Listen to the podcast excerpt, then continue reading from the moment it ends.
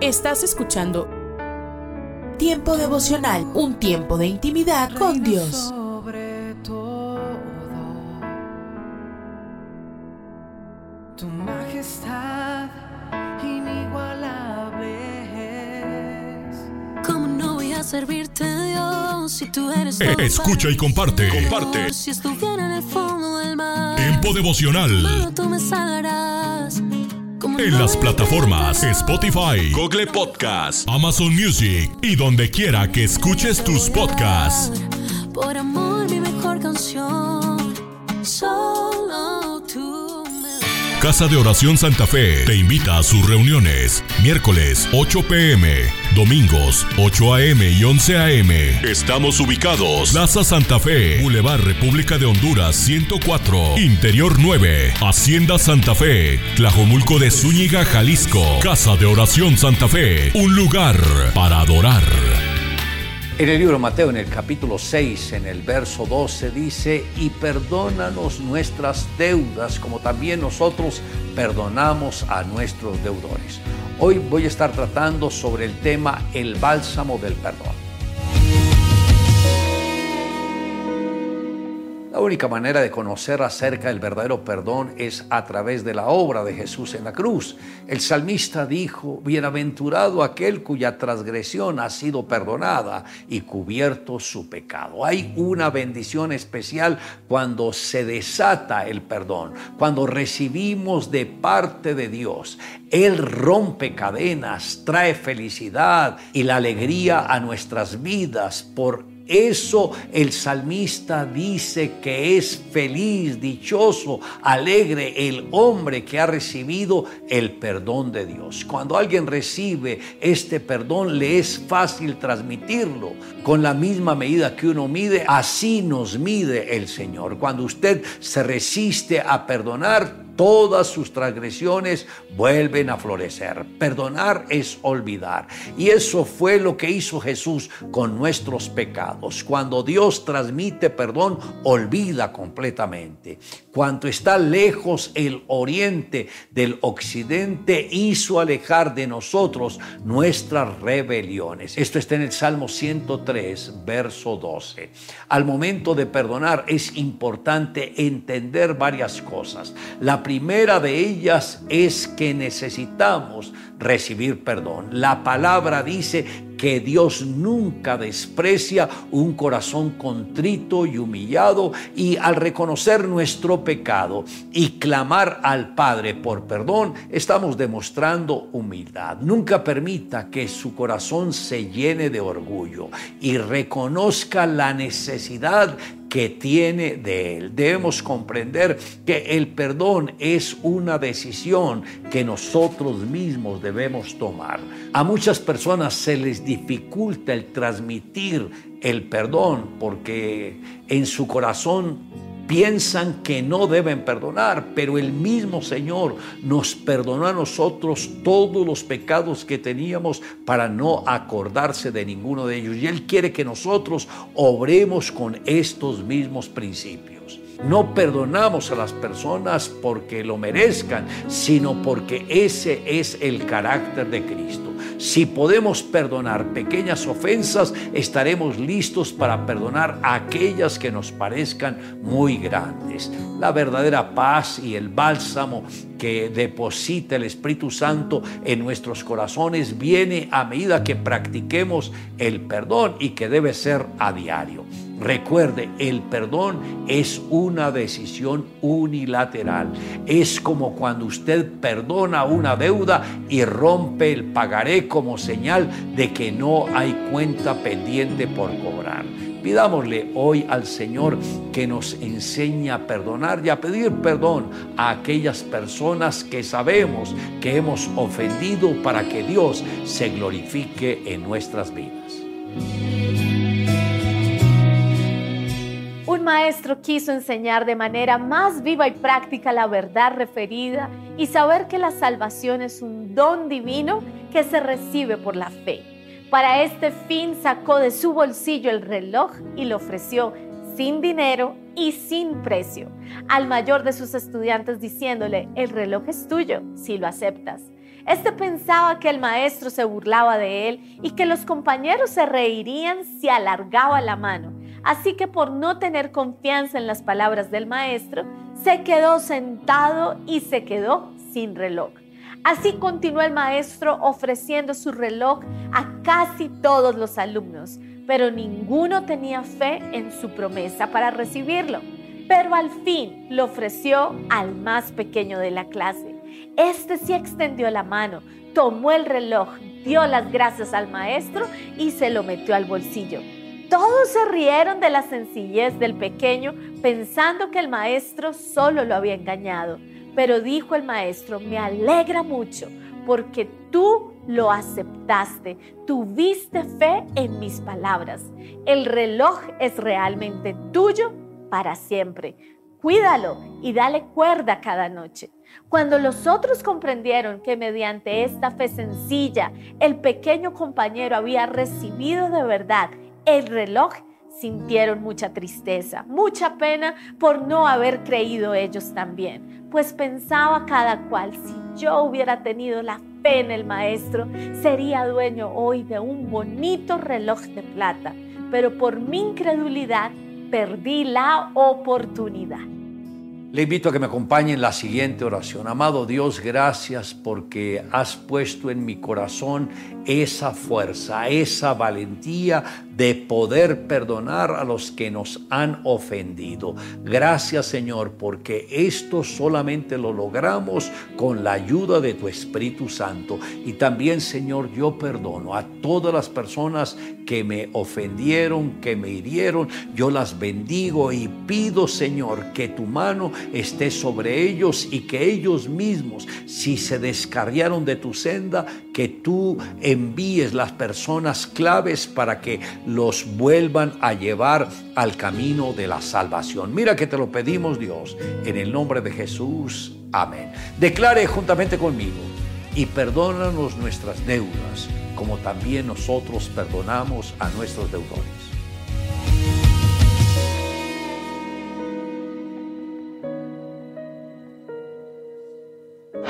Un mensaje a la conciencia.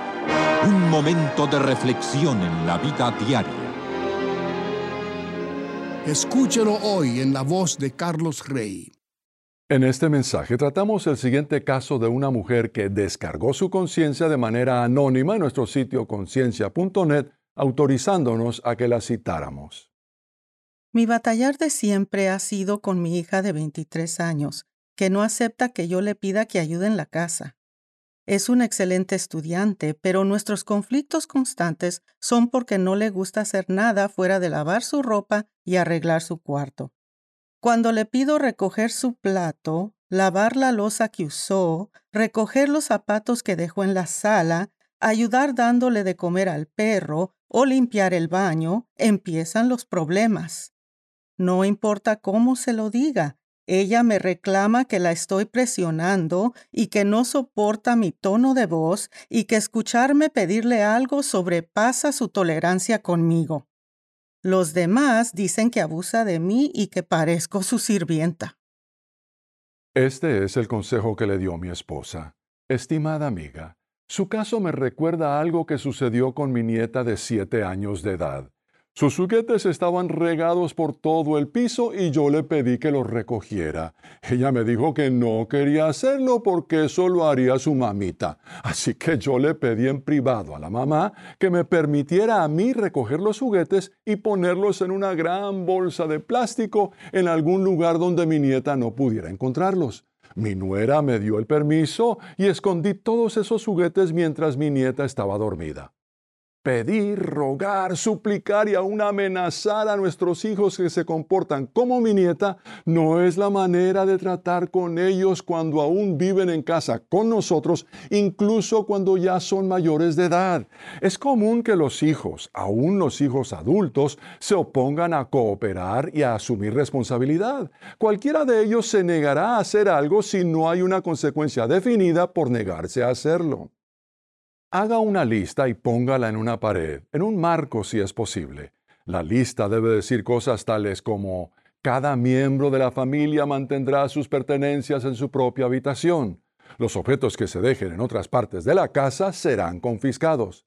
Después de cada regla debe haber una consecuencia por no obedecerla. Pero es muy importante que los padres escriban solo las consecuencias que estén dispuestos a hacer cumplir la primera vez y cada vez después de que la regla sea quebrantada. Es de esperarse que su hija se revele y ponga a prueba su determinación. Cuando ella trate de discutir al respecto, señale la regla en la pared sin decir nada. No discuta con ella ni conteste. Si usted le da cierta cantidad de dinero a su hija, puede retener una parte como consecuencia de no obedecer determinadas reglas. Todo hijo adulto que viva con sus padres o todo el que espera que sus padres paguen algunos de sus gastos debe tener que cumplir con las responsabilidades establecidas, aunque no quiera hacerlo. Con eso termina lo que recomienda Linda, mi esposa. El consejo completo que por falta de espacio no pudimos incluir en esta edición puede leerse con solo ingresar en el sitio conciencia.net y pulsar la pestaña que dice casos y luego buscar el caso 623. Si desea comunicarse con nosotros, puede enviarnos su mensaje por correo electrónico. Esta es nuestra dirección, muy fácil de recordar. Mensaje arroba. Hoy, en Ecos del Pasado. Poder también sobre la muerte.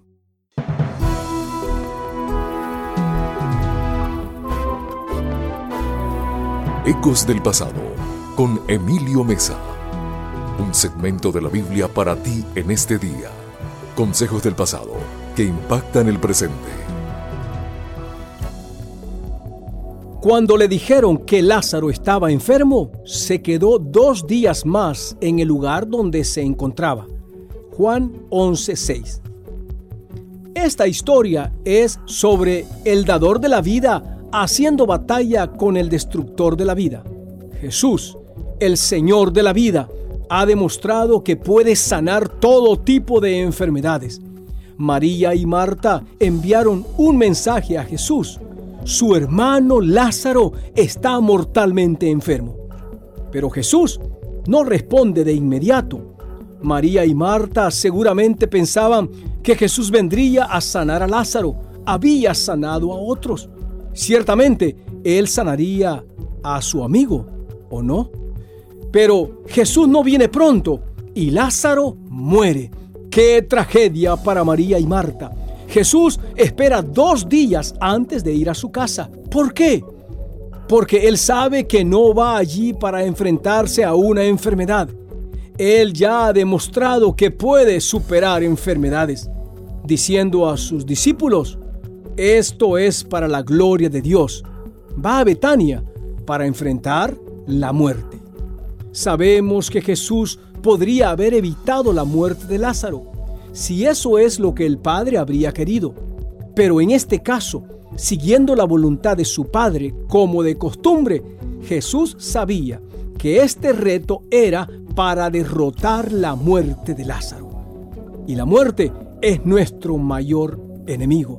¿No es así? Es maravilloso que Jesús nos pueda sanar de muchas enfermedades, pero al final Él derrota nuestra muerte y Él es el Salvador que necesitamos. Dios, gracias por sanar nuestras enfermedades. Ayúdanos a entender que te necesitamos aún más para derrotar nuestra muerte al darnos vida eterna. En el nombre de Jesús, amén. Este fue tu segmento de la Biblia, Ecos del Pasado, con Emilio Mesa, preparado exclusivamente para impactar tu presente. Un aporte para esta emisora de Ministerio Reforma. Búscanos en www.ministerioreforma.com. Son las 9 de la mañana y hoy le he titulado a esta reflexión Cuida a tu familia. Cuida a tu familia. Lo que estamos observando en nuestra sociedad hoy llena de violencia, llena de jóvenes metidos en tantas adicciones, desnuda un poco en cómo está, cómo estamos a nivel familia. Porque la familia es la base de la sociedad. Y la sociedad nos muestra cómo estamos a nivel familia. Si en la sociedad hay respeto, si en la sociedad vemos que hay amabilidad, hay amor, pues entonces así es como está la familia. O sea, esos valores se está dando desde la familia.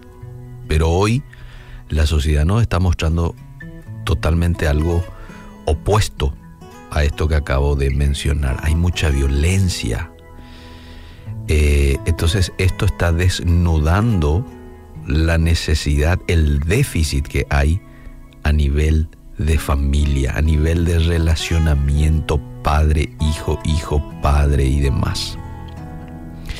Primera de Tesalonicenses, primera Timoteo, perdón, primera Timoteo, capítulo 5, verso 8, dice, si alguno no provee para los suyos y mayormente para los de su casa, ha negado la fe. Y escuchamos esta parte fuerte, pero aquí lo dice el texto, y es peor que un incrédulo. Esta carta de Primera Timoteo es una carta dirigida de Pablo a Timoteo, que era su discípulo. Timoteo estaba encargado de una obra en la ciudad de Éfeso. Y en este capítulo 5 en particular le habla de la responsabilidad que tiene la iglesia en el bienestar de la gente. Allí Pablo le insta a Timoteo a que enseñe a los demás a respetar a las personas de cualquier edad o sexo. Versículo 1 y 2 del capítulo 5. En el verso 3 le dice honrar las viudas que en verdad lo son. Verso 4, si alguna viuda tiene hijos o nietos, aprendan estos primeros a ser piadosos para con su propia familia y a recompensar a sus padres porque esto es lo bueno y agradable delante de Dios. Y allí llega nuestro texto que acabo de compartir. Estuve leyendo el significado de la palabra griega que aquí se traduce como provee. Si alguno no provee para los suyos, dice. Eh, y es la palabra pronoeo. Pronoeo. ¿Qué significa pronoeo? Significa considerar de antemano, buscar por adelantado activamente a manera de mantenimiento por otros. Procurar, cuidar o velar por. Esto es todo lo que incluye el significado de esta palabra pronoeo en el griego, que se traduce con eh, la expresión de provee o proveer. Ocuparse de. Es triste que muchas veces no se le presta la atención necesaria a los miembros de una familia. Es como que ellos pueden esperar. Mi familia, ah, mi familia puede esperar. Primero está el trabajo. Primero están los amigos. Y cualquier otra cosa. Luego la familia. Por eso estamos como estamos como sociedad. Porque se ha descuidado a la familia, que es la base de una sociedad. Me tocó mucho el otro día aquí charlando con el profesor eh, del colegio Alberto Schweitzer, en estos días, el lunes, me decía fuera de micrófono, eh, los niños hoy se están quejando. Los niños hoy se están quejando. ¿Y cuál es la queja, profesor? La queja es esta. Mi papá, mi mamá, ya no me pregunta qué tal me fue en la escuela. No me pregunta qué tal me fue con la materia de educación física. No me pregunta qué tal con mi compañerito en la escuela. ¿Mm? Es triste, pero muchos padres, no todos, no todos, porque hay buenos padres que están haciendo excelente la tarea. Pero muchos padres hoy están ensimismados en tantas otras cosas que han dejado lo prioritario. Pasar tiempo con sus hijos, criarlos. Eh, y esto de criar no es solamente decirles palabras y mandarles a hacer ciertas cosas, no es mostrarles, pasar tiempo. Esto forma parte de la instrucción, pasar tiempo con ellos. Las relaciones familiares amables oyentes, son muy importantes a los ojos de Dios. Para Él eso es prioridad, como también lo debe ser para mí. Como también lo debe ser para mí. Por ejemplo, si estás en la posición de hijo, la Biblia te dice, honra a tu padre y a tu madre, que es el primer mandamiento con promesa. Si hay hijos que están escuchando este, en este momento esta reflexión, bueno, esto es lo que te dice la palabra de Dios. Honrale a tus padres. Independientemente a cómo sean ellos, ¿eh? independientemente de los errores que ellos tengan, honrales. Primer mandamiento con promesa. Si estás en posición de esposo, te dice, primera de Pedro 3:7, maridos, amad a vuestras mujeres. Vivid con ellas sabiamente, dándonos a la mujer como a vaso más frágil y como a coheredera de la gracia de la vida. ¿Para qué todo esto? Para que vuestras oraciones no tengan estorbo, dice la última parte del texto. Eh, si estás en posición de esposa, la Biblia te dice en Efesios 5:33, la mujer respete a su marido. Hmm. Si estás en posición de padre, la Biblia te dice Efesios 6:4, vosotros padres no provoquéis a ir a vuestros hijos, sino, atendemos esta parte, criadlos en disciplina y amonestación del Señor. Aquí hay mucha tela que cortar con estas dos palabritas acá. Criadlos en disciplina y amonestación del Señor. La disciplina para la Biblia, amable oyente, abarca guía, instrucción, enseñanza, censura, corrección, también castigo. También castigo. Ahora, ¿qué tipo de necesidades tiene su familia? ¿Qué tipo de necesidades tiene mi familia? Porque ahí el pasaje dice, si alguno no provee para lo suyo y mayormente para los de su casa, negado la fe, es peor que un incrédulo. Entonces, ¿qué es lo que yo tengo que proveer para los míos? Para mi familia. Bueno, las necesidades que mi familia tiene evidentemente son necesidades este, de comida, de ropa, los hijos necesitan comida, necesitan ropa, disciplina, necesitan consejos. Ellos tienen necesidades emocionales también. Y esas necesidades emocionales precisamente tienen que ver con, papito, ¿qué tal pasaste hoy? ¿Cómo te fue? Eh, ¿Qué tal tu relacionamiento con tus compañeritos? ¿Hay alguien que te trató mal? Y cuando hacemos este tipo de preguntas, a veces puede que el niño te diga, no, todo bien. Pero si insistimos un poquito con esto, a veces ellos se van a abrir y van a contar cosas que de otro modo no hubieran contado. Si no lo hubiéramos hecho puntualmente este tipo de preguntas, ¿verdad? Bueno, eh, estas son las necesidades que tienen nuestros hijos. Necesidades de las esposas. Bueno, amor, que se traduce en tiempo de calidad, atención, seguridad, palabras de afirmación, buen trato que se le dé su lugar.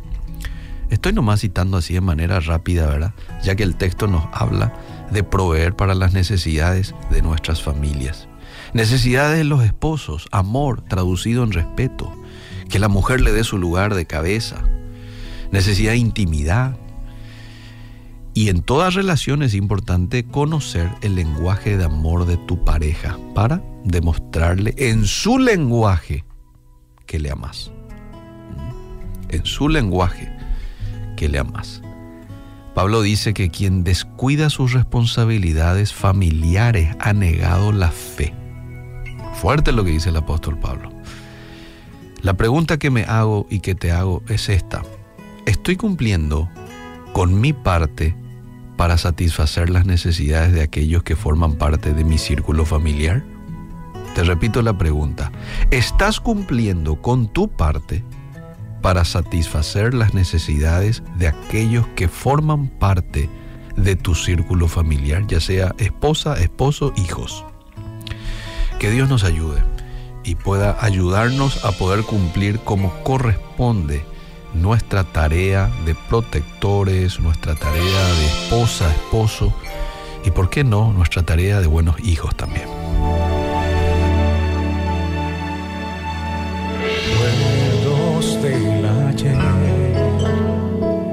Vinieron hoy a mí, el seno de mi hogar, donde fui tan feliz de lo que ahora soy. Allí lo aprendí, mi padre me enseñó, madre me instruyó. El triunfo de un hombre comienza en su vida de hogar. Si destruye sus bases también, lo demás caerá. De lo que le brindes ahora su mañana será. Sé constante en tu lucha, no descuides tu hogar.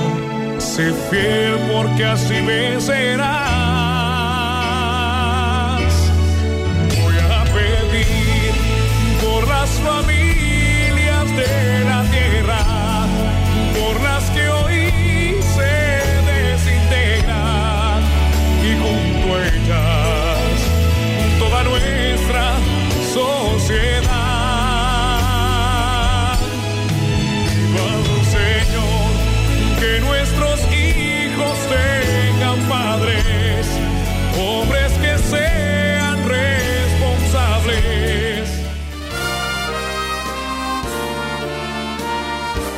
Presentamos La Buena Semilla, una reflexión para cada día del año.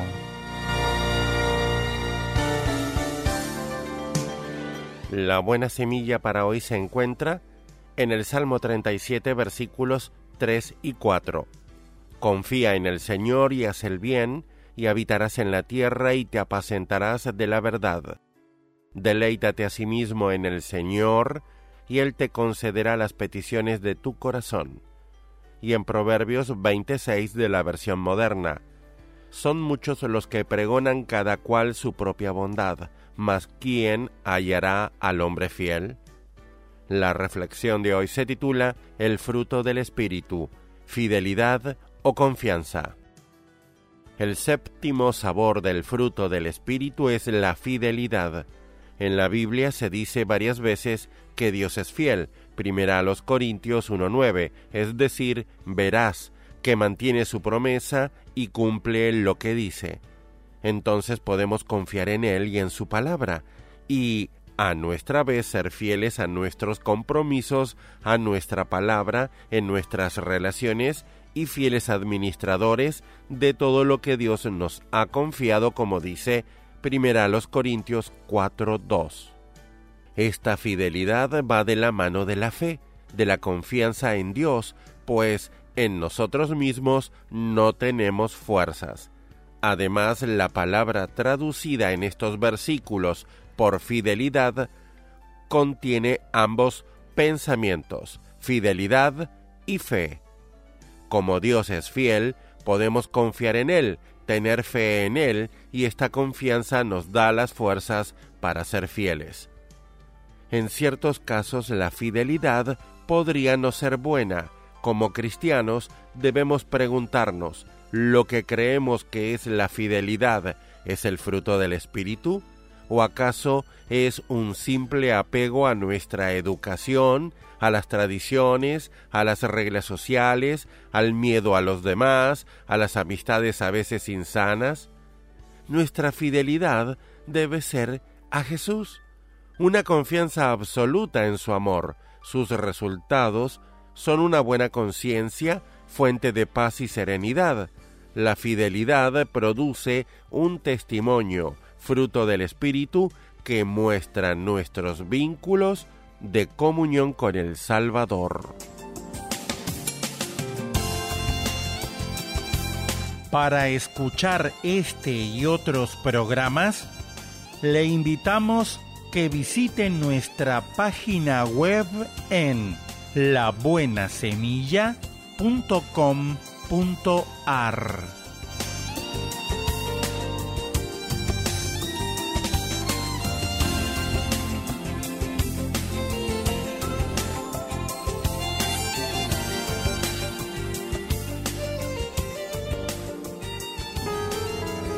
Estás escuchando Tiempo devocional, un tiempo de intimidad con Dios. Sobre todo,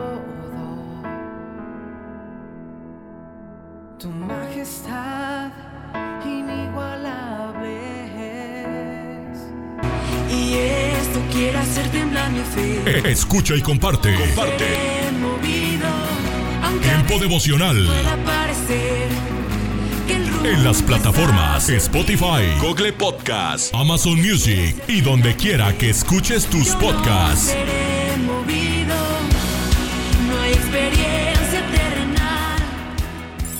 Casa de Oración Santa Fe te invita a sus reuniones. Miércoles 8 pm, domingos 8 am y 11 am.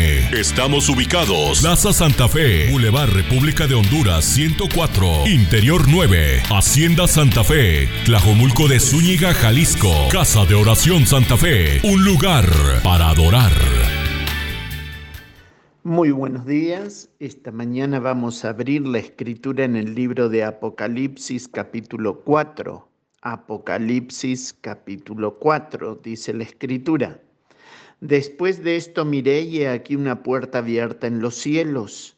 Y la primera voz que oí como de trompeta hablando conmigo dijo, sube acá y yo te mostraré las cosas que sucederán después de estas.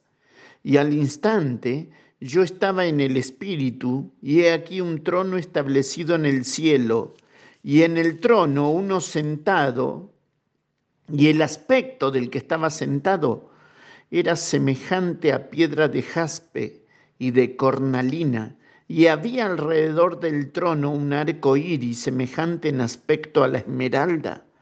Y alrededor del trono había veinticuatro tronos, y vi sentado en los tronos a veinticuatro ancianos, vestidos de ropas blancas con coronas de oro en su cabeza.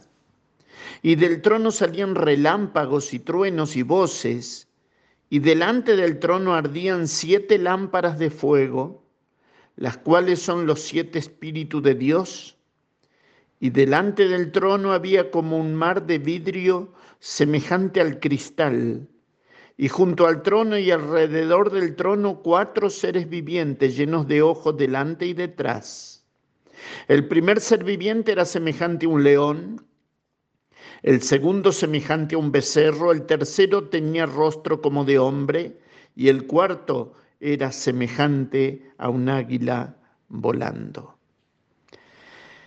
Una porción de las escrituras que nos hace viajar de la puerta del cielo hacia adentro. Nos hace dejar este mundo y nos hace contemplar aquel lugar majestuoso, aquel lugar del cual la escritura dice cosa que ojo no vio, ni oído yo, ni ha subido en corazón de hombre, son las que Dios tiene preparada para los que le aman. Y sabes, leyendo este pasaje vemos que Juan va a comenzar a tener visiones, pero de la puerta del cielo hacia adentro. Entonces, usted va a escuchar que el libro de Apocalipsis va a decir muchas veces semejante a, mucho simbolismo. Por esa razón la importancia de leer la escritura y tomarnos el tiempo para meditar y orar para que Dios en su gracia, por su Espíritu Santo, alumbre nuestro entendimiento para comprender, para disfrutar y para edificar nuestras vidas con su palabra. Y dice Juan que escuchó una voz como de trompeta diciendo, sube acá. Dice, y al instante, verso 2, al instante, ¿le hace recordar algo? Esa voz que llama como de trompeta, Dice la escritura que los muertos oirán la voz del Hijo de Dios y resucitarán.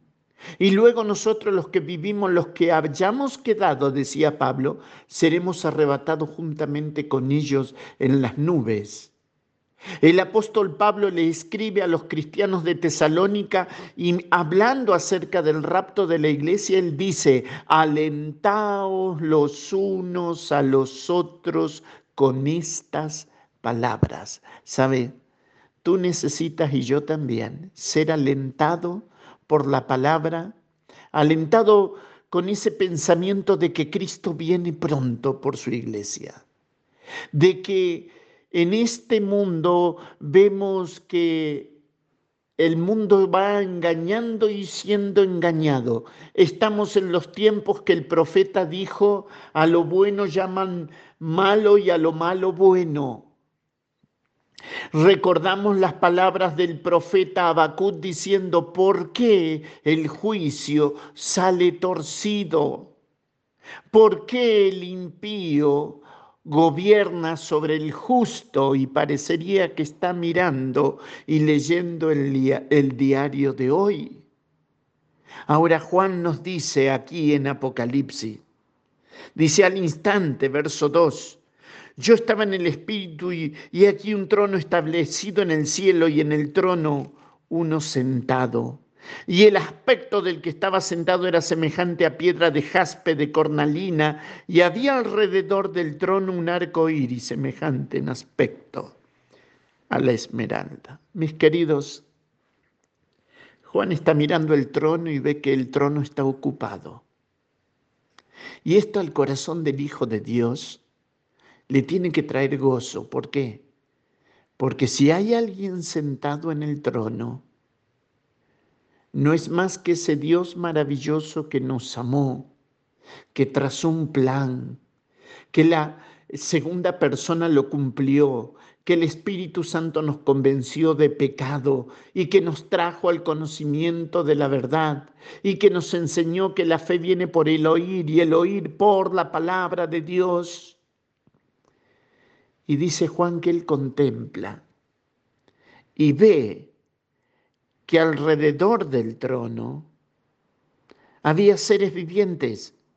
Pero el verso 3 dice que, y el aspecto del que estaba sentado era semejante a piedra de jaspe y de cornalina, y había alrededor del trono un arco iris semejante en aspecto a la esmeralda. Y sabe que esto llama la atención y esto tiene que traer regocijo a nuestros corazones. Juan contempla y ve que hay un arco iris alrededor del trono.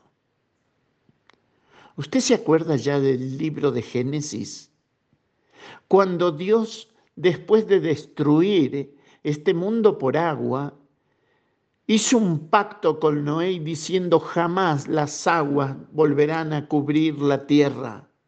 Y Dios se comprometió y dijo, mi arco pondré en las nubes.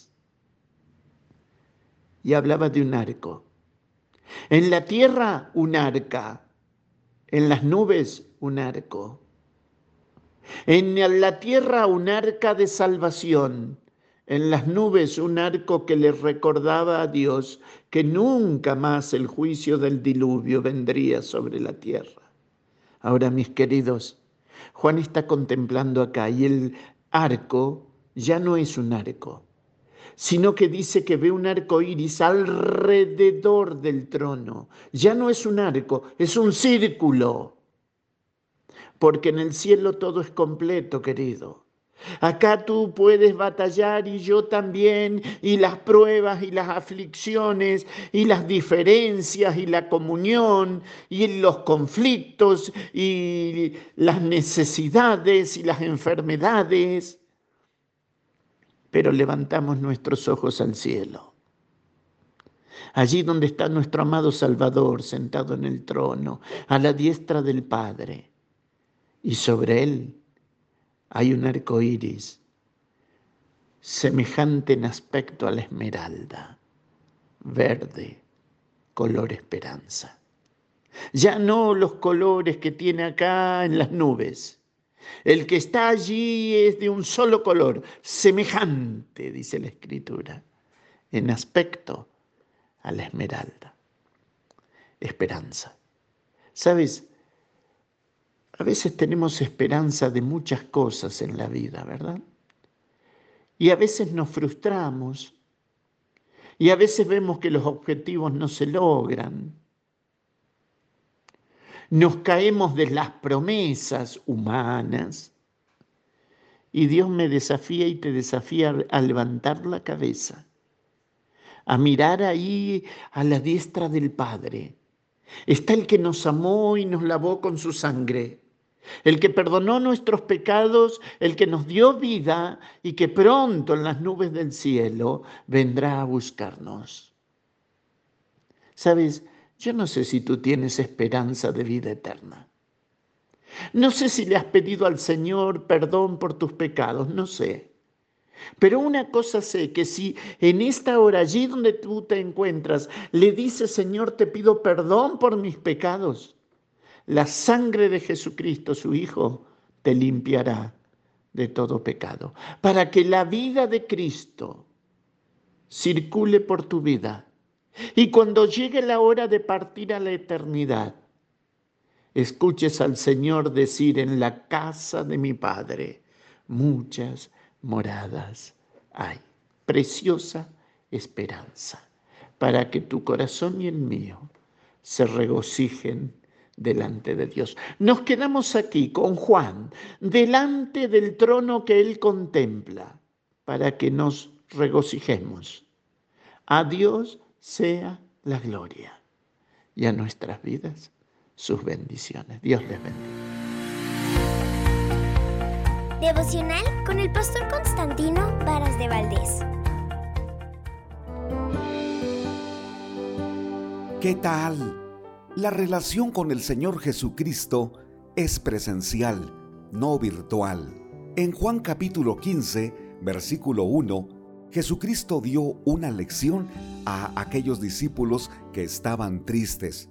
Su preocupación era extrema porque les había anunciado que los dejaría. Iría a las mansiones celestiales a ocupar el trono como rey y señor. El escenario no era sencillo. Por tres años había sido su maestro. Habían aprendido a amar, a perdonar, a servir y a trabajar en equipo para ayudar al prójimo. Todos deseamos que un maestro de ese nivel siempre esté a nuestro lado.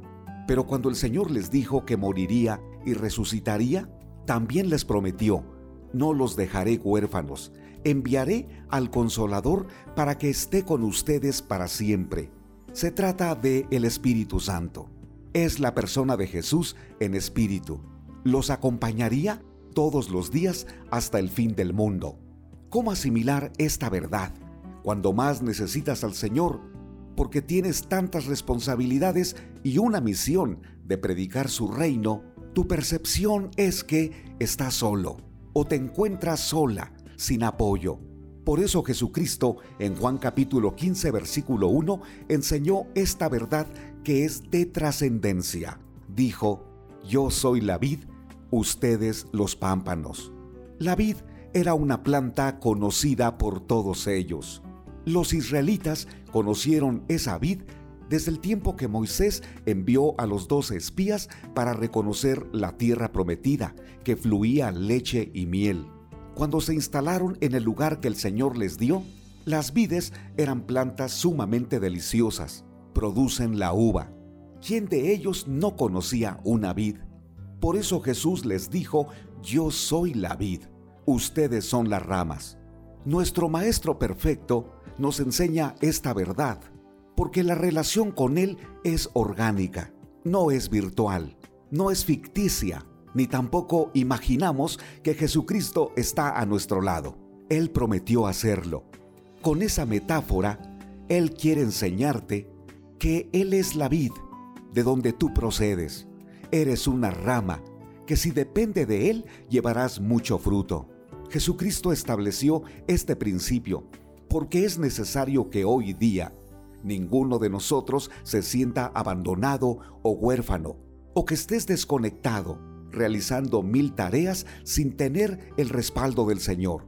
Para ello es importante que Él sea tu vid y que seas una rama, porque Él es la vid, pero tú podrías ser rama de otra planta, de otro árbol, y no precisamente para dar buenos frutos. Es necesario que le digas a Jesucristo, quiero depender de ti, quiero que seas mi vid, porque en esta relación orgánica llevaré mucho fruto. ¿Cómo estás? ¿Qué crees respecto a lo que he enseñado? ¿Jesucristo es tu vid? ¿Eres la rama que depende de Él? A través de la oración y de su palabra, es como hoy tenemos esta relación, porque su presencia está con nosotros. Prometió y no falla. Gracias Señor Jesucristo porque vives en nuestro corazón. Hemos creído en ti. Estamos seguros que donde quiera que vayamos y en cualquier condición que estemos, sigue siendo nuestra vida. Nos alimentas, nos nutres, nos das vida. Este día encomendamos a ti todo lo que somos y lo que haremos. Bendice a nuestra familia. En el nombre tuyo, amén. Ánimo.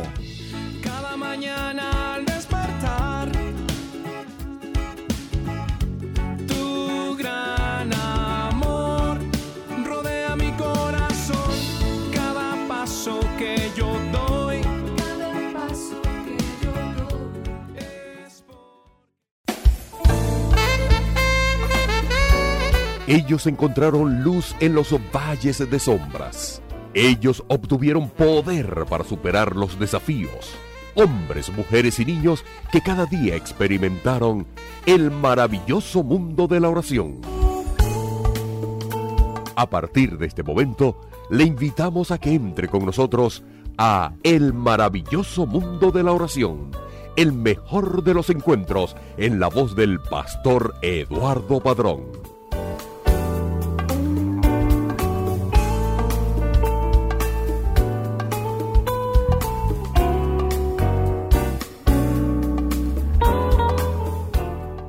Saludos amigos, sean bienvenidos a una nueva edición del maravilloso mundo de la oración. Reciban un saludo de Eliezer Mota en los controles y de este servidor Eduardo Padrón. Nuestro deseo es que Dios le bendiga en los siguientes minutos y que disfrute de lo que hemos preparado para usted. En el contexto de lo que se ha llamado las disciplinas espirituales, hemos hablado sobre las disciplinas de la meditación, la oración y el ayuno. Hoy abordaremos el tema la disciplina del estudio. Seguro que le va a edificar.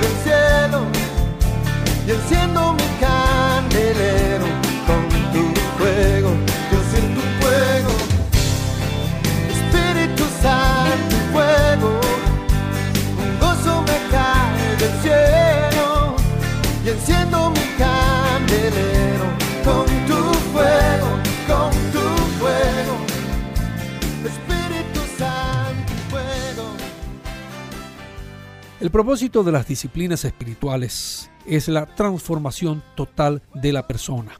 Su meta es la de reemplazar los antiguos hábitos destructivos de pensar por unos nuevos que produzcan vida. En ninguna parte este propósito se ve más claramente que en la disciplina del estudio. El apóstol Pablo dice que la manera de ser transformados es por medio de la renovación de la mente. El entendimiento se renueva cuando le aplicamos aquellas cosas que lo transforman. ¿Cuáles? Filipenses 4.8 las menciona. Por lo demás, hermanos, todo lo que es verdadero, todo lo honesto, todo lo justo, todo lo puro, todo lo amable, todo lo que es de buen nombre, si hay virtud alguna, si algo digno de alabanza, en esto pensad. Y es la disciplina del estudio el primer vehículo que nos lleva a cumplir con el precepto, en esto pensad. Dios no desea que nos quedemos entregados a nuestros propios engaños. Por eso nos ha dado los medios de gracia para la transformación de nuestro espíritu. Muchos cristianos permanecen esclavos de sus temores y afanes simplemente porque no aprovechan la disciplina del estudio. Pueden ser fieles en todo lo demás. Asisten a los cultos, cantan con gusto, oran, obedecen hasta donde conocen y sin embargo permanecen sin cambios sustanciales en sus vidas. ¿Por qué? Porque nunca han tomado uno de los métodos fundamentales que Dios usa para cambiarnos, el estudio. Jesús declaró que el conocimiento de la verdad es lo que nos hará libres, y conoceréis la verdad, y la verdad os hará libres. Los buenos sentimientos no nos harán libres. Las experiencias extáticas no nos harán libres. El hecho de fascinarnos con Jesús tampoco nos libertará. Sin el conocimiento de la verdad no seremos libres. El estudio es tan importante que cuando realizamos una cuidadosa observación sobre algo, hacemos que nuestro proceso de pensamiento se mueva en determinada manera.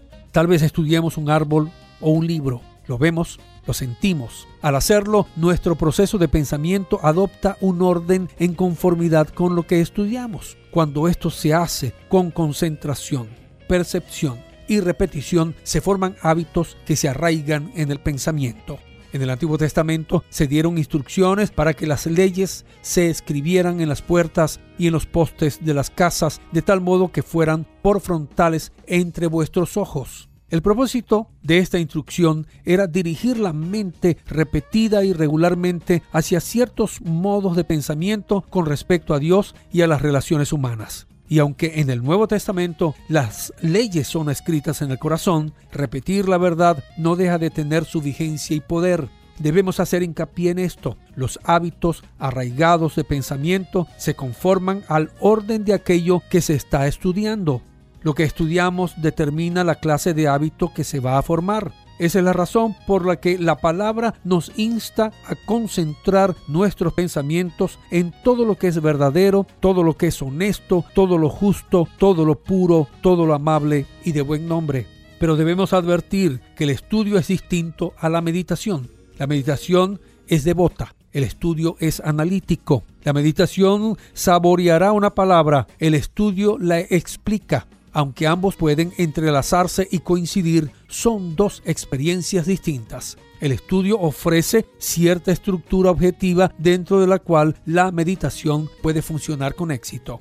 Ahora bien, el estudio envuelve cuatro pasos. Primero, la repetición. Esta es una manera de concentrar regularmente la mente en una dirección específica para arraigar los hábitos de pensamiento. Es importante entender que la repetición por sí sola sin siquiera entender lo que se está repitiendo, afecta la mente interna.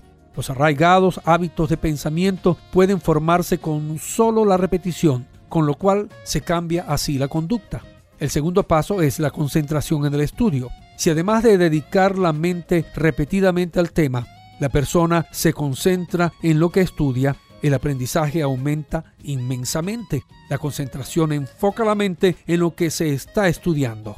El tercer paso es la comprensión. Cuando también entendemos lo que estudiamos, llegamos a un nuevo nivel. La comprensión nos ofrece la base para la verdadera percepción de la realidad.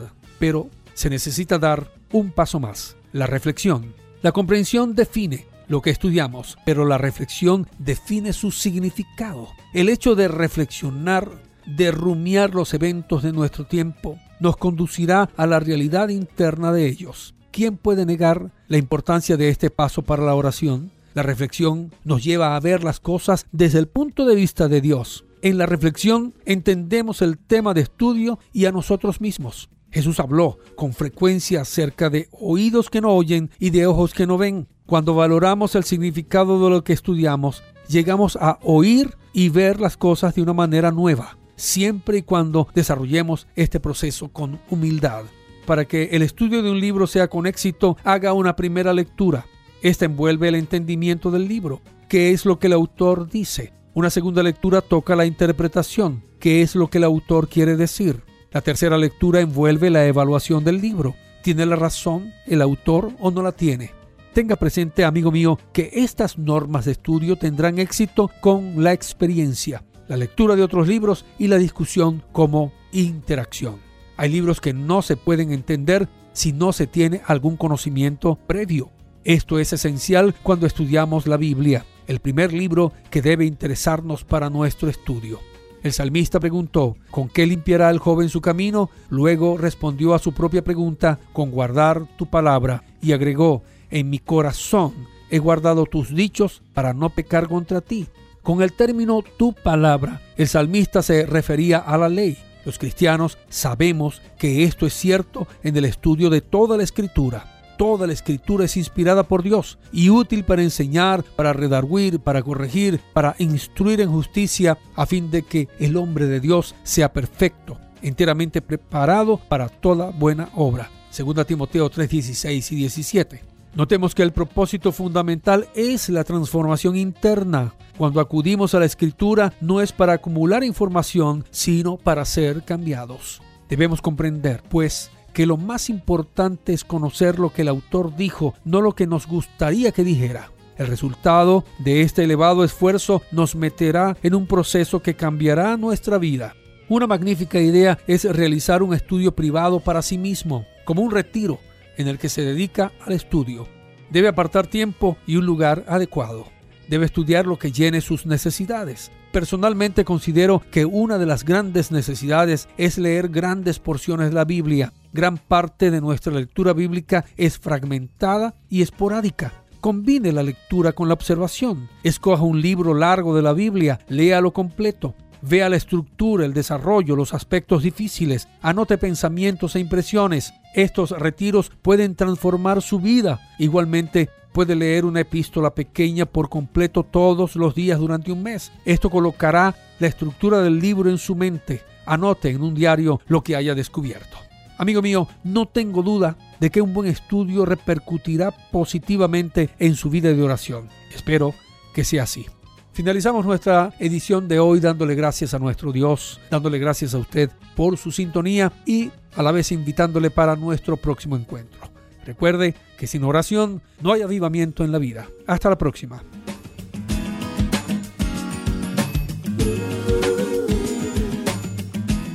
Escríbenos a apartado 47 Maracay, Estado Aragua, Venezuela.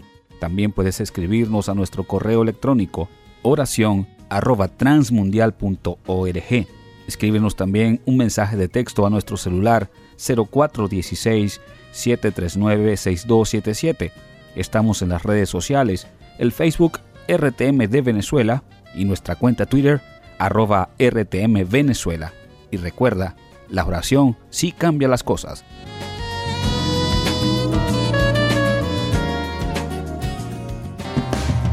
Es el momento de abrir nuestra mente y corazón para que juntos comencemos a vivir en bendición, en oración y en victoria me levanto hoy. La dosis diaria con William Arana. Un día, en un capullo, de pronto aparece una pequeña abertura. Un hombre se sienta a observar cómo una mariposa por varias horas se esfuerza para hacer que su cuerpo pase a través de aquella pequeña abertura. Así parecía que la mariposa pues había dejado de hacer cualquier progreso y parecía que había hecho todo lo que podía, pero no conseguía agrandar ese orificio por el que tenía que pasar. Entonces el hombre decide ayudar a la mariposa, toma una tijera y abre el capullo. La mariposa puede salir fácilmente entonces, pero su cuerpo estaba marchito, era pequeño y tenía las alas arrugadas. Entusiasmado, el hombre sigue observándola porque porque esperaba que reaccionara, esperaba que las alas se abrieran y que se estiraran para ser capaces de soportar el cuerpo y que éste se hiciera firme, pero no, eso no sucedió. La mariposa pasó el resto de su corta vida arrastrándose con un cuerpo marchito y unas alas encogidas. Ella nunca fue capaz de volar. Lo que el hombre, en su voluntad de ayudarla, pues no entendía ni comprendía. ¿Por qué? Porque el esfuerzo necesario para que la mariposa pasara a través de esa pequeña abertura era la forma en que Dios había creado a esta, a esta pequeña. Y Dios hacía que el fluido de su cuerpo fuese a sus alas de tal modo que ella fuera capaz o estuviera lista para volar a través de esa creación que Dios hizo en ese capullo. Y cuando ella podía ser libre de ese capullo, ya estaba lo suficientemente fuerte porque había tenido que esforzarse y pasar por todo esto. Algunas veces el esfuerzo es exactamente lo que nosotros necesitamos en nuestras vidas. Sí, el esfuerzo. A veces creo que, o estoy mejor seguro de que Dios nos permite pasar por, por situaciones en nuestra vida y eso hace parte que nosotros, eh, o hace parte de nuestra vida para ser, para ser más fuertes. Porque si Dios nos permitiese pasar por nuestras vidas sin encontrar ningún obstáculo, yo creo que estaríamos como esa mariposa, ranqueando por ahí, débiles. Y si hoy estás pasando por dificultades, estás pasando ese capullo para poder llegar a ser fuerte, para poder lograr ser eso que Dios quiere que tú seas nosotros no lograríamos ser tan fuertes como pudiéramos haber sido hoy si nunca pudiéramos haber pasado por esa experiencia. Tal vez nunca podríamos volar. Tal vez nunca podrías tener esa luz propia que tienes, eso especial que tienes. Cuando nosotros a veces le pedimos a Dios fuerza, creo que a veces también nos pasa dificultades. ¿Por qué? Porque nos quiere hacer fuertes. A veces le pedimos a Dios sabiduría. ¿Y sabes qué nos manda? Situaciones difíciles de resolver, problemas. ¿Para qué? Para aprender a tener sabiduría. Yo solo sé que tal vez no he recibido exactamente lo que le he pedido, pero estoy seguro que me dio lo que yo necesitaba para poder hacer lo que estoy haciendo. Hoy te invito, con todo mi corazón, con todo mi cariño, a que vivas la vida sin miedo, a que enfrentes todos los obstáculos y que te demuestres a ti mismo o a ti misma que tienes la fuerza, que tienes esa entrega suficiente para, para superar este día que tienes hoy, el mañana y lo que venga. Y que podamos decirle, Señor, confío en ti. toda mi confianza la pongo en ti porque, porque tu palabra dice que al que confía en ti, tú lo plantas como un árbol junto al agua y mis raíces se van a extender hacia la corriente y no voy a temer que haya calor, que haya dificultad, que pase lo que pase, porque siempre voy a reverdecer. Porque tú vas a hacer que yo dé fruto. Dile, Señor, yo confío en tu palabra. Yo confío con todo mi corazón. No confío en mi propia inteligencia, como dice tu palabra en Proverbios 3:5. Confío en ti con todo mi corazón. Y a partir de hoy, dile, Señor, yo quiero reconocerte en todos mis caminos. Padre, yo oro por cada oyente en este momento y te doy gracias por cada uno de ellos. Bendícelos con toda bendición. Restaura el corazón de las personas que están heridas, que tienen rencor, que no pueden perdonar, que tienen problemas económicos, que necesitan un milagro tuyo, Señor. Hoy están puestos delante de ti en el poderoso nombre de Jesús. Y descanso en ti, Señor porque es en ti, Señor, que he aprendido a descansar y que se haga tu divina voluntad en el nombre poderoso de Jesús. Bendiciones. Yo soy un soldado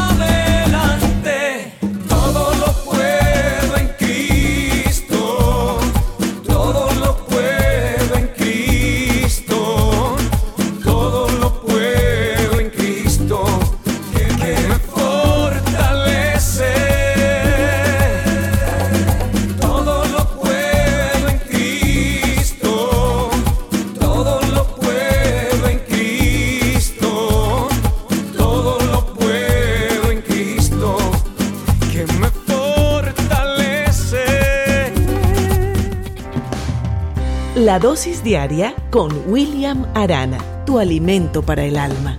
Vívela y compártela. Somos Roca Estéreo. Estás escuchando Tiempo devocional, un tiempo de intimidad con Dios.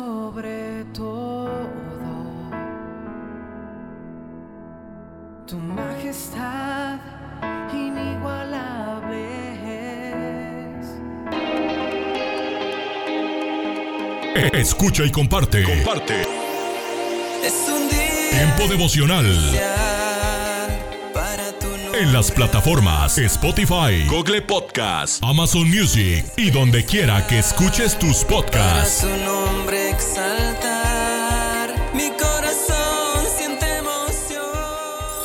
Casa de Oración Santa Fe te invita a sus reuniones. Miércoles 8 pm, domingos 8 am y 11 am.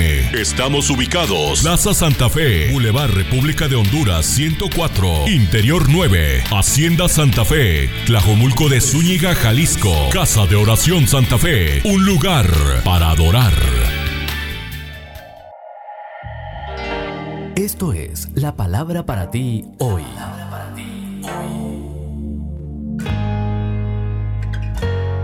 Y la palabra para ti hoy es, para avanzar tienes que superar la adversidad, escrita por Bob Gass. En 2 de Corintios 6, 4 leemos, en todo lo que hacemos demostramos que somos servidores de Dios. La vida cristiana viene con bendiciones y con batallas. No puedes tener unas sin las otras. Pablo lo describió así. En todo lo que hacemos demostramos que somos servidores de Dios y todo lo soportamos con paciencia. Hemos sufrido y tenido muchos problemas y necesidades. Nos han dado latigazos, nos han puesto en la cárcel y en medio de gran alboroto nos han maltratado. Hemos trabajado mucho, algunas veces no hemos dormido ni comido. A pesar de eso, nuestra conducta ha sido impecable. Conocemos la verdad, somos pacientes y amables, el Espíritu Santo está en nuestras vidas y amamos de verdad. Con el poder que Dios nos da, anunciamos el mensaje verdadero. Aunque decimos la verdad, nos llaman mentirosos. Aunque nos conocen muy bien, nos tratan como a desconocidos. Siempre estamos en peligro de muerte, pero todavía estamos vivos. Nos castigan, pero no nos matan. Parece que estamos tristes, pero en realidad estamos contentos. Parece que somos pobres, pero a muchos los hacemos ricos. Parece que no tenemos nada, pero lo tenemos todo. Esos son los versículos 4 al 10. Dios peleará por ti en tu campo de batalla, te ayudará a atravesar la tormenta y transformará tu temporada de adversidad en una de progreso. Cuando tu fe está bajo ataque, esto atrae su poder y trae su gracia a tu situación. La Biblia lo dice, aún Jesús aprendió a obedecer mediante el sufrimiento. En Hebreos 5.8, así que regocíjate, no estás perdiendo, estás ganando.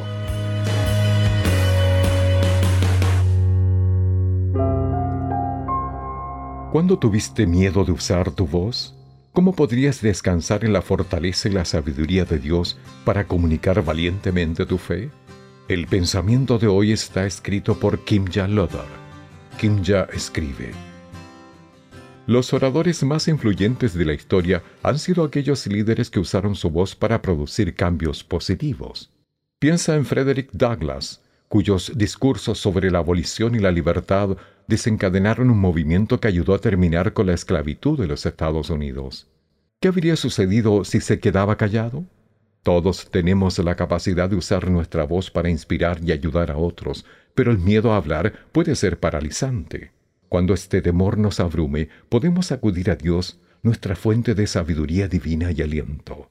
Cuando Dios llamó a Jeremías a ser profeta a las naciones, éste comenzó de inmediato a dudar de sus capacidades. Clamó, no sé hablar porque soy niño. Pero Dios no permitirá que el temor de Jeremías se interpusiera en su llamamiento divino e inspirara generaciones con su voz, sino que lo instruyó a confiar en él, diciendo y haciendo lo que le indicara. Además de reafirmarlo, lo equipó, asegurándole, He aquí he puesto mis palabras en tu boca. Cuando le permitimos a Dios que nos muestre cómo desea utilizarnos, nos equipará para que cumplamos su propósito. Con su ayuda, podemos usar valientemente nuestra voz para producir un impacto positivo en los que nos rodean. Oremos, Padre, dame poder para influir beneficiosamente a quienes me rodean. En el nombre de Jesús, amén. El pensamiento de hoy fue traído a ustedes de parte de Ministerios Nuestro Pan Diario. Somos mujeres de esperanza. Unidas elevamos nuestras voces al Señor, orando por nuestro mundo.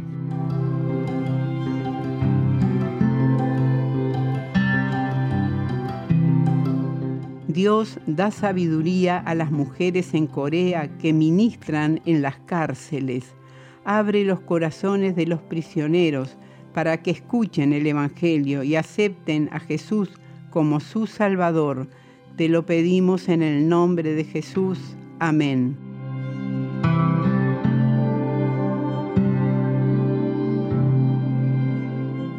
Descarga el boletín de oración con todas las peticiones del mes, artículos adicionales para sembrar esperanza en mujeresdeesperanza.org o solicítalo por WhatsApp al signo de más 598 91 610-610.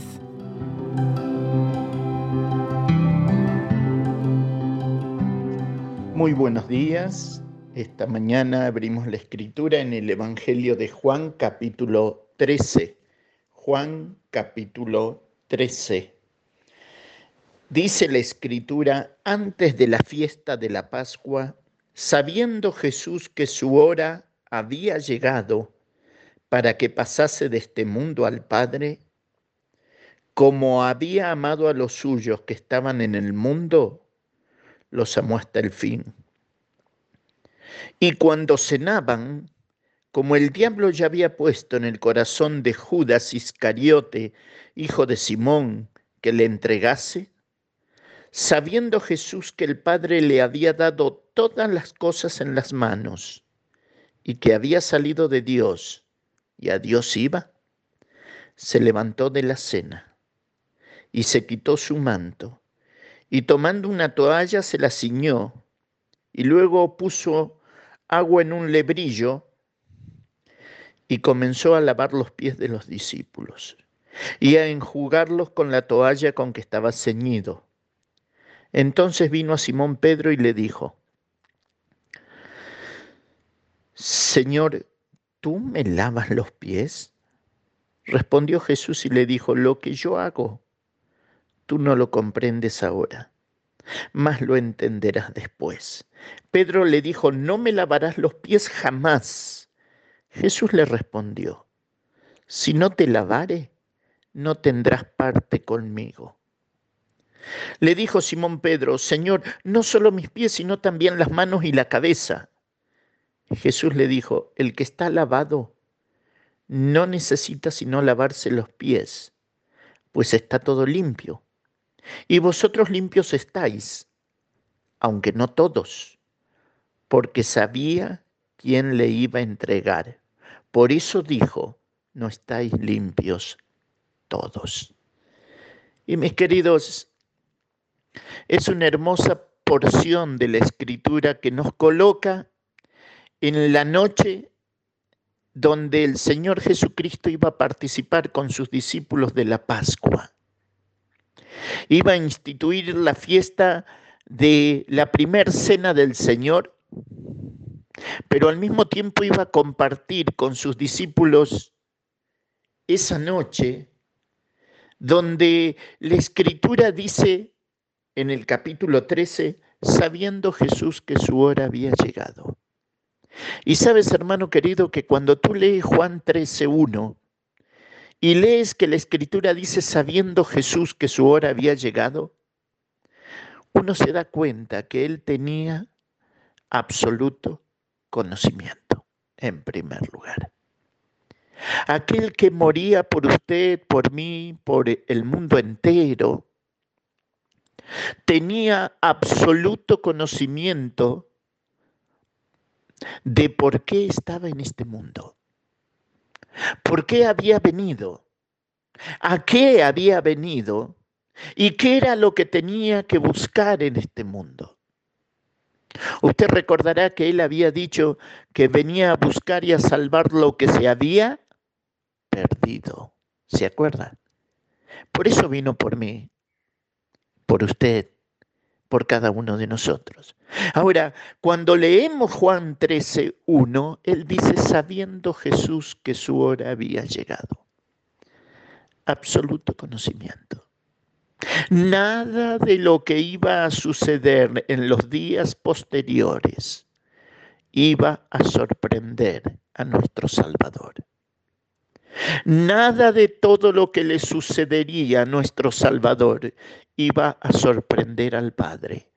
Y nada de lo que le sucedería a nuestro Salvador sorprendería a Dios en su plan para rescatar a la humanidad de una condenación eterna.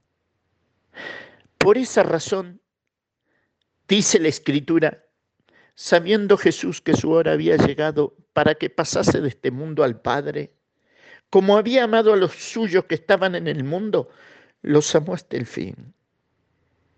Y sabe, los amó hasta el fin significa los amó hasta el extremo. Y uno dice, pero el Señor amó a Judas.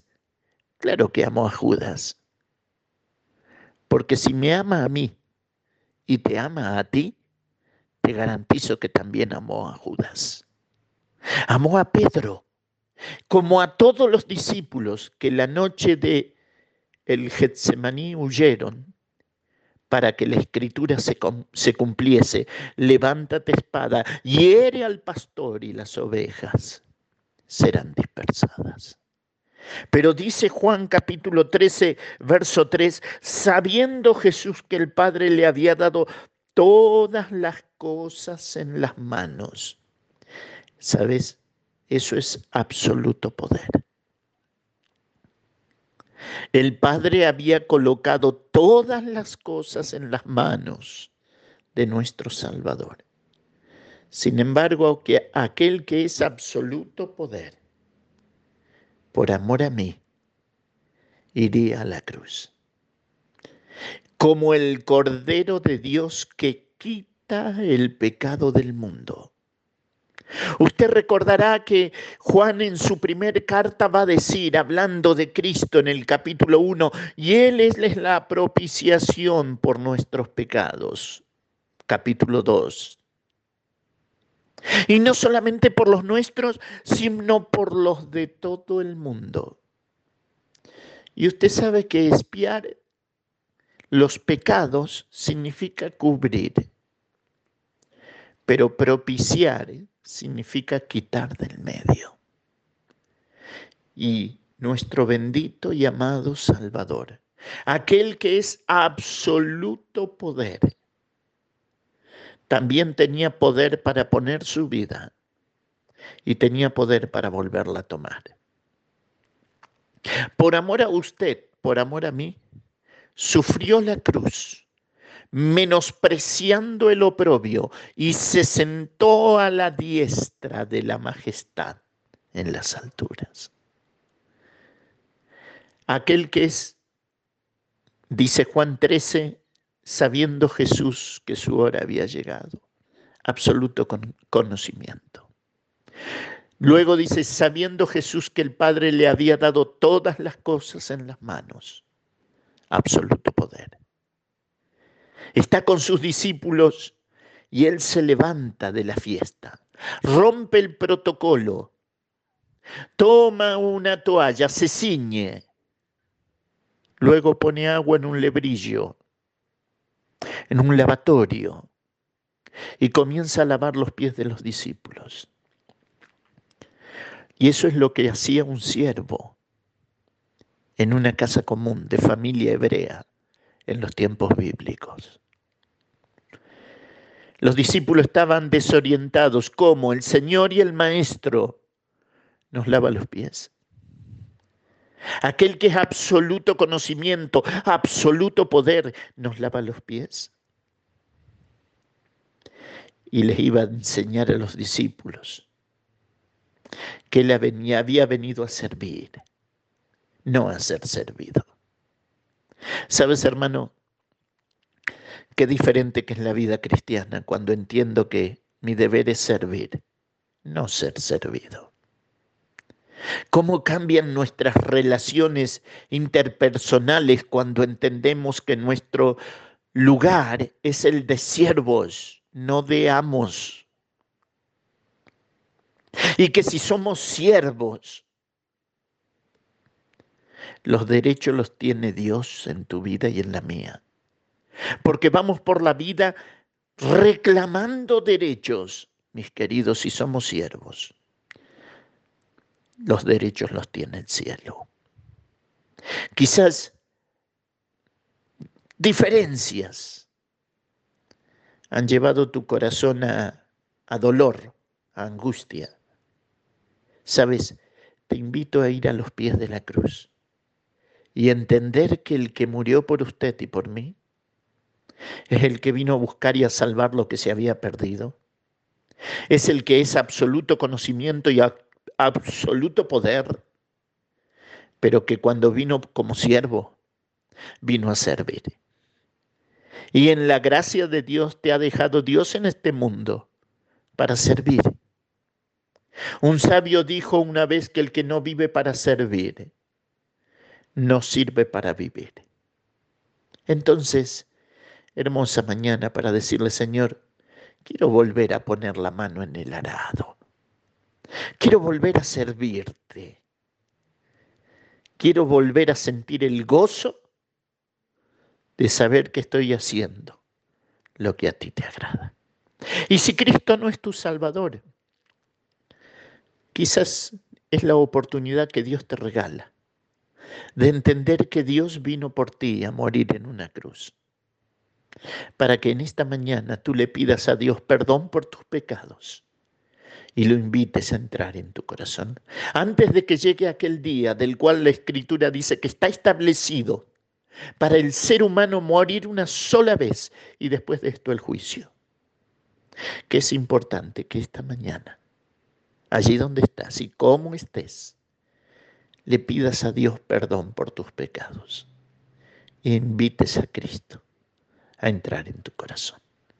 A Dios sea la gloria en esta mañana y a nuestras vidas sus bendiciones. Dios les bendiga. Estás escuchando Tiempo devocional, un tiempo de intimidad con Dios.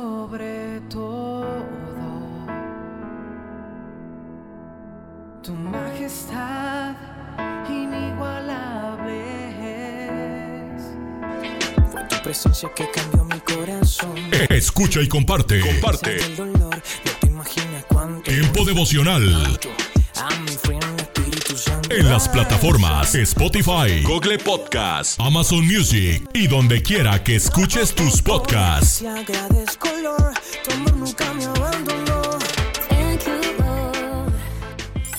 Casa de Oración Santa Fe te invita a sus reuniones. Miércoles 8 pm, domingos 8 am y 11 am. Estamos ubicados. Plaza Santa Fe, Boulevard República de Honduras 104, Interior 9, Hacienda Santa Fe, Tlajomulco de Zúñiga, Jalisco. Casa de Oración Santa Fe, un lugar para adorar.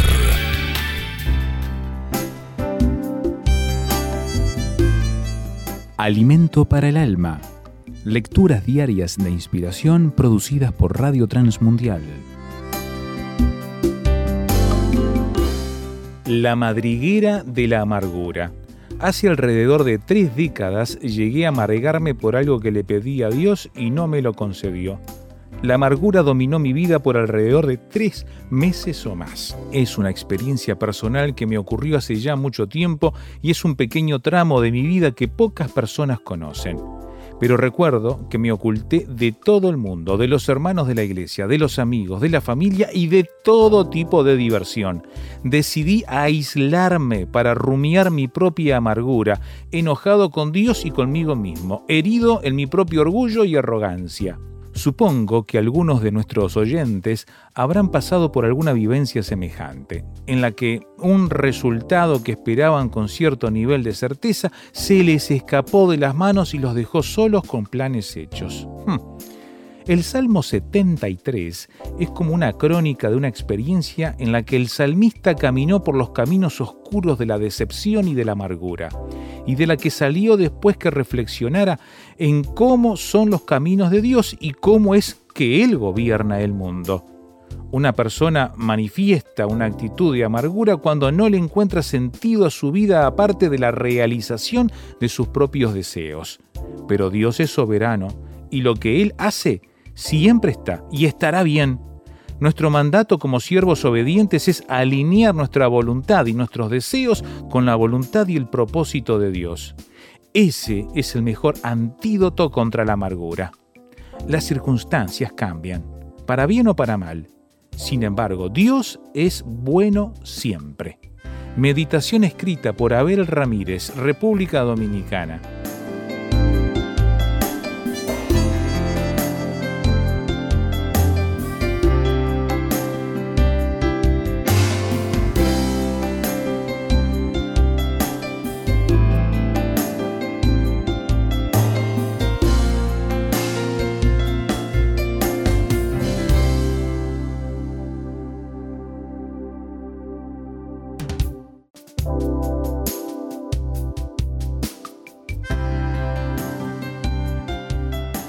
Para más información o si desea adquirir el libro Alimento para el Alma, escriba a apa.transmundial.org o llame aquí en México al 50 25 42 06. 50 25 42 06. Alimento para el Alma es una producción de Radio Transmundial. Hola, les habla Luciano Goicochea. Bienvenidos a Latido. No apuntes a nada y acertarás siempre. Si no estás seguro de a dónde vas, cualquier camino te llevará ahí. Si no sabes a dónde te diriges, tomarás una decisión importante de la que te arrepentirás. Estas tres declaraciones hablan de metas. Igualmente, en la vida cristiana, sin una meta, fracasarás en tu servicio a Dios. Pablo tenía una meta clara, conocer a Cristo y el poder de su resurrección y la comunión de compartir sus sufrimientos. Con esa meta constantemente a la vista, Pablo pudo soportar el encarcelamiento, el naufragio y la persecución porque sabía que cada día lo acercaba más a su meta. La meta de Dios para tu vida es clara. Sed conformes a la semejanza de su Hijo. ¿Y tú, qué metas tienes en tu vida cristiana? Para escuchar más latidos, visita salvationarmyradio.org.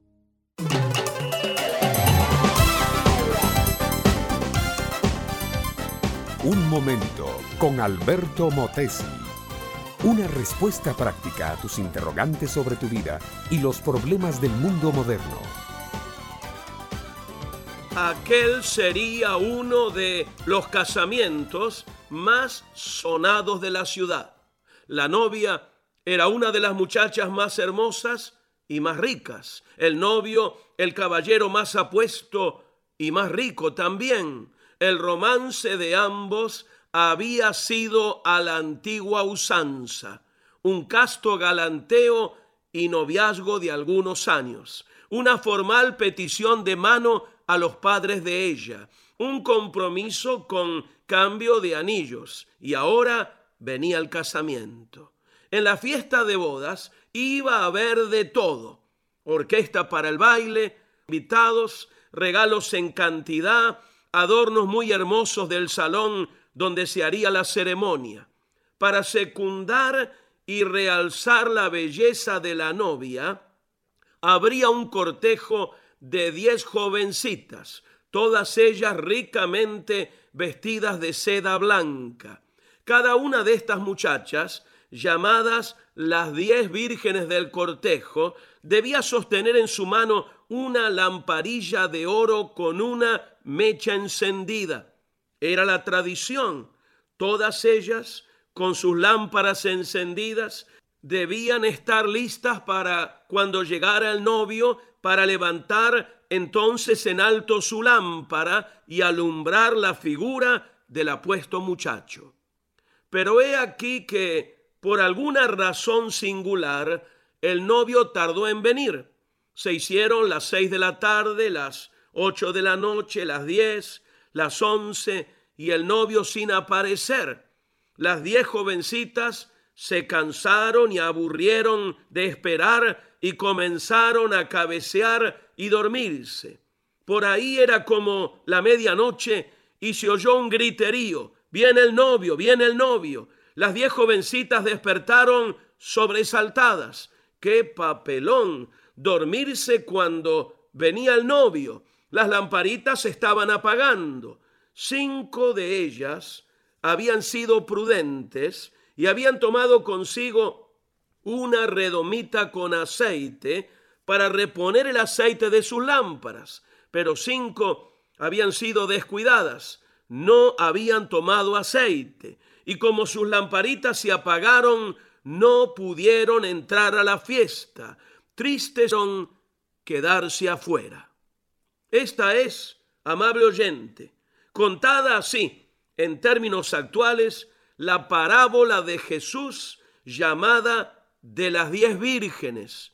Dice Jesús que cinco vírgenes eran prudentes, cinco eran fatuas. Las prudentes que tenían aceite en sus lámparas entraron a la fiesta de boda.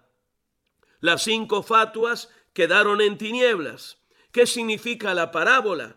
La fiesta de bodas es la venida de Jesucristo para casarse con su iglesia. La lámpara encendida es la fe de cada cual. El aceite es el Espíritu Santo.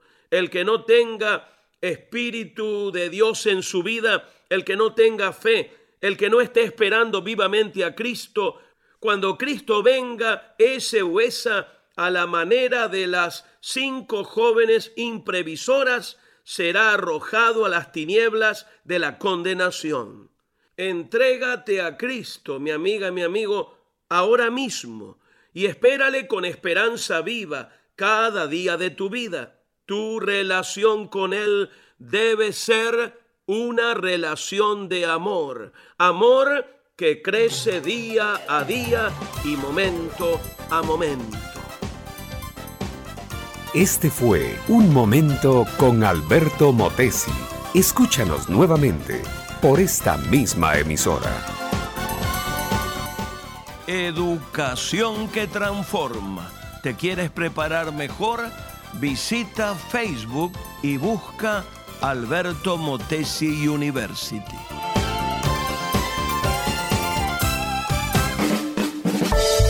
Vivimos en una época en la que los valores como personas, como ciudadanos y como familia se han olvidado. Como hijos, hermanos y padres, todos podemos dar motivación a fin de hacer de la nuestra una mejor sociedad. Motivación con Dairo Rubio Gamboa. Contaba un predicador que, cuando fue niño, su carácter impulsivo lo hacía estallar en cólera. Luego de que sucedía, casi siempre se sentía avergonzado y batallaba por excusarse ante quien había ofendido. Un día, su maestro que lo vio dando justificaciones después de un episodio de ira, lo llevó solo al salón. Le entregó una hoja de papel lisa y le dijo, arrúgala. El muchacho sorprendido y avergonzado obedeció e hizo con el papel una bolita. Ahora, volvió a decir el maestro, déjalo tal como estaba. Desde luego que no pudo dejarlo liso, por más que trataba, no de pliegues y arrugas. Entonces el maestro remarcó la lección diciendo, el corazón de las personas es como ese papel. Pensa, será tan difícil de borrar como esas arrugas. Enojarse es fácil. Para darle rienda suelta al enojo y a la ira, no hay que hacerle detener a tiempo ese monstruo que nos domina y en la Biblia que es la palabra directa de Dios el Padre para, para evitar hacer daño con la ira. Si se airan, no lleguen hasta el colmo de pecar, sino que antes de que el sol se no den lugar al diablo. Es importante saber controlar la ira, emociones y aprender a expresar el desacuerdo de manera asertiva. Te controla la ira. Dios nos hizo seres emotivos, pero también nos da las herramientas las demás personas y evitemos dañarlas.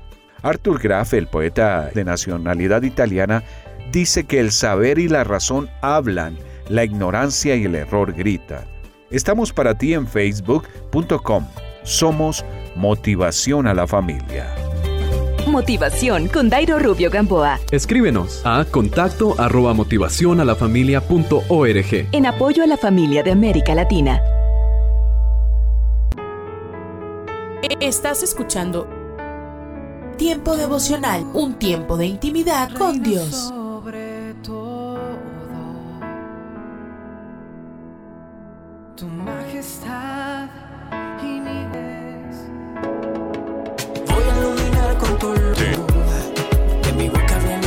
Devocional.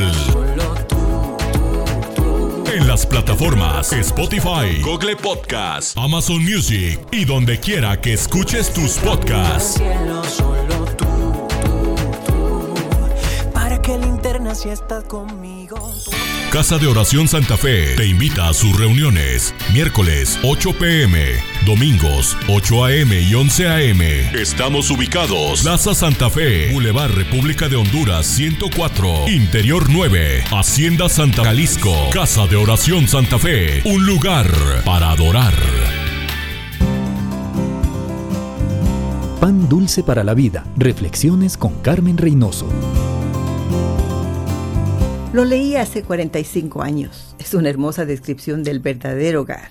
Y todavía es pertinente y quiero compartir. Es un lugar donde se juega. Cuidado con la casa donde no se puede estar contento. El verdadero hogar es un taller. Pobre del muchacho sin herramientas, el verdadero hogar es un lugar donde se discute. La discusión franca de los grandes problemas de la vida corresponden original y primordialmente al círculo de la familia. El verdadero hogar es una sociedad secreta, la ley sobre todos los asuntos de la familia. El verdadero hogar es una cooperativa. La vida florece en paz cuando el interés de uno es el interés de todos. El verdadero hogar es un puerto de refugio. El, ojalá, mi amiga, que tu hogar sea este lugar alegre donde aprendes, donde escuchas, discutes, trabajas, descansas y encuentras al Creador.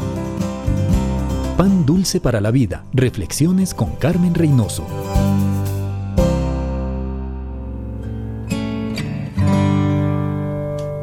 Segunda Corintios capítulo 4 versículos 8 y 9. Afligidos en todo, pero no agobiados, perplejos, pero no desesperados, perseguidos, pero no abandonados, derribados, pero no destruidos. El apóstol Pablo se describe como un vaso de barro en el que se ha desplegado la extraordinaria grandeza de Dios. Ayer justamente esta parte de vaso de barro y su significado en la vida del apóstol Pablo. Sus debilidades son el medio ideal para que brille en toda su intensidad la preciosa gracia de Dios. Para ilustrar esta verdad, señala cuatro experiencias que fueron parte de su peregrinaje como apóstol. La primera consistió en sentirse afligido. Y el término que emplea en griego esta palabra se refiere a la sensación de sentirse apretado, como quien se encuentra en un lugar extremadamente estrecho. Quizás una buena ilustración del sentido de esta palabra son las multitudes que se apretaban y empujaban eh, a Jesús, recuerda, cuando fue tocado por la mujer con la hemorragia continua, y los discípulos se mostraron sorprendidos por la pregunta del Señor cuando dijo, ¿quién me tocó? Pero le respondió eh, Pedro, Maestro, la multitud entera se apretuja contra ti, en Lucas 8. Bueno, esa es la idea de lo que conlleva esa palabra afligido que usa Pablo en 2 Corintios 4, 8 y 9. Eh, alguna vez quizás nos hemos encontrado en medio de una multitud como esta, ¿verdad? Y la experiencia de- despierta ciertas sensaciones de pánico cuando estamos en medio de una multitud. Eh, quizás no se tuvo la experiencia de estar en, en un concierto, a veces en el, en el colectivo y y todo uno siente esa sensación de pánico. ¿Por qué? Porque ese movimiento eh, ve restringido, uno se ve restringido por cuatro costados. Y la única forma de avanzar es, es arrastrando lentamente los pies al compás del movimiento de la multitud. Y se requiere cierta disciplina para sofocar la sensación de ahogo que produce la muchedumbre. Le pasó ya, me imagino, a todos nos habrá pasado en algún momento esto, ¿verdad?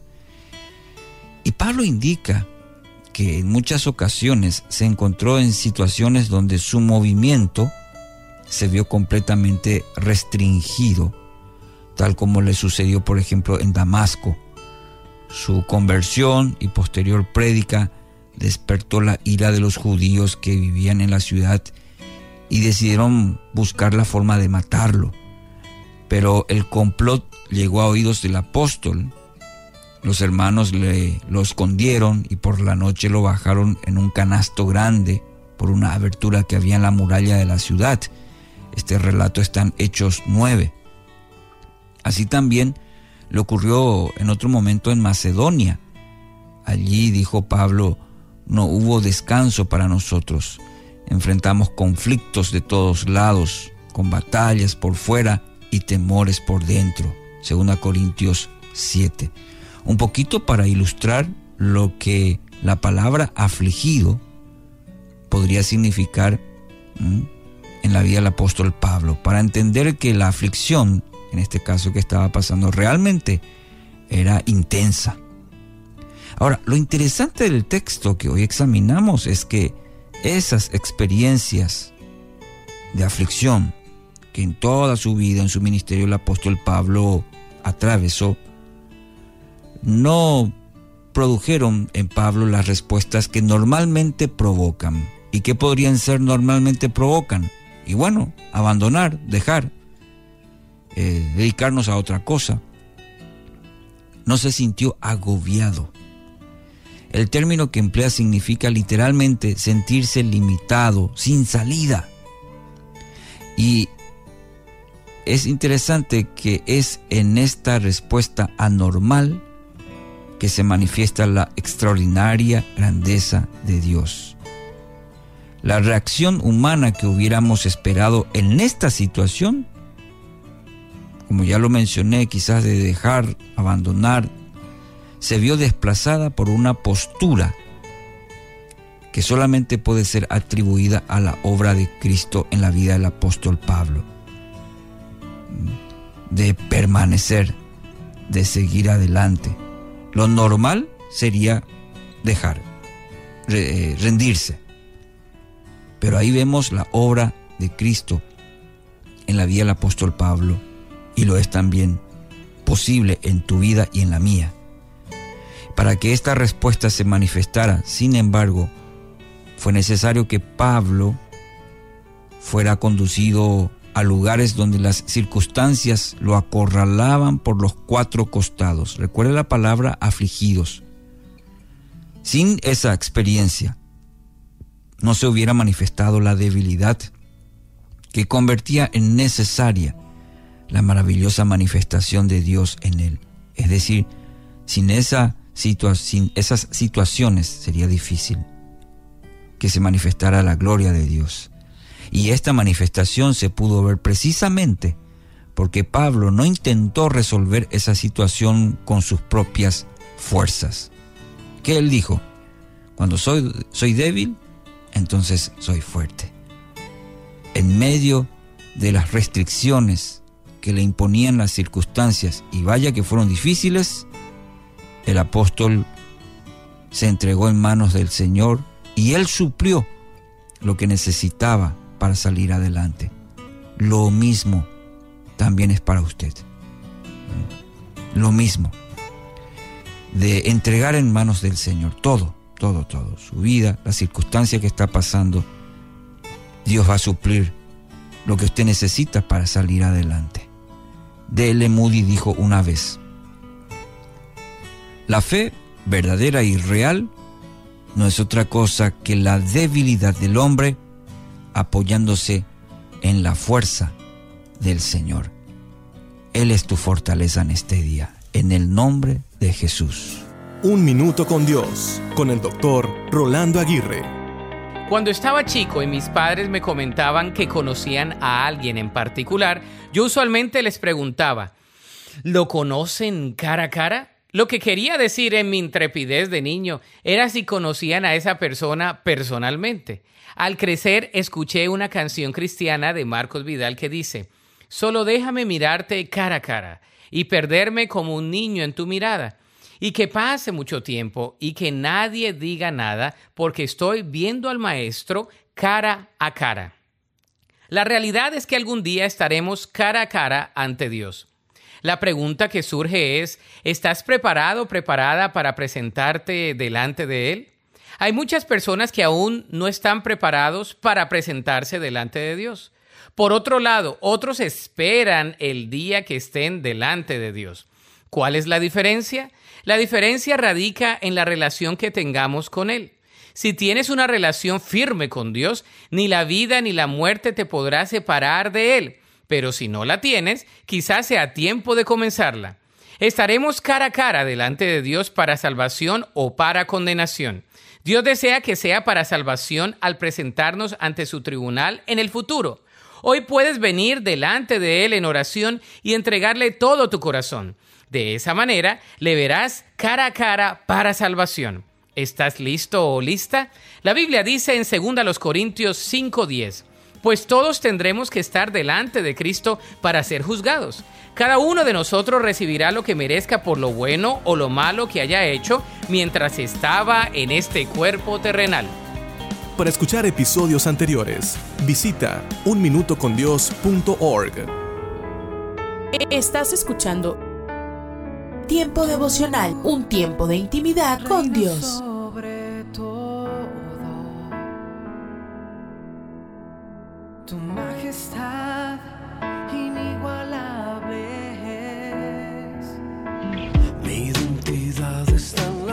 Escucha y comparte. Comparte. Mi salvación en Tiempo devocional. En las plataformas Spotify, Google Podcasts, Amazon Music y donde quiera que escuches tus podcasts. Dios me has escogido, Casa de Oración Santa Fe te invita a sus reuniones. Miércoles 8 pm, domingos 8 am y 11 am. Estamos ubicados. Plaza Santa Fe, Boulevard República de Honduras 104, Interior 9, Hacienda Santa Fe, Tlajomulco de Zúñiga, Jalisco. Casa de Oración Santa Fe, un lugar para adorar.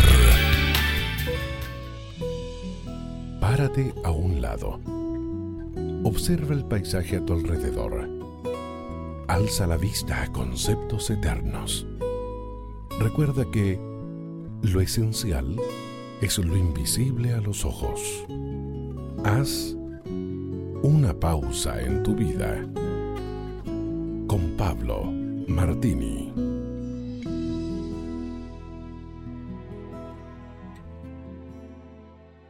Los seres humanos tenemos la mala costumbre de valorar algo solamente en su ausencia.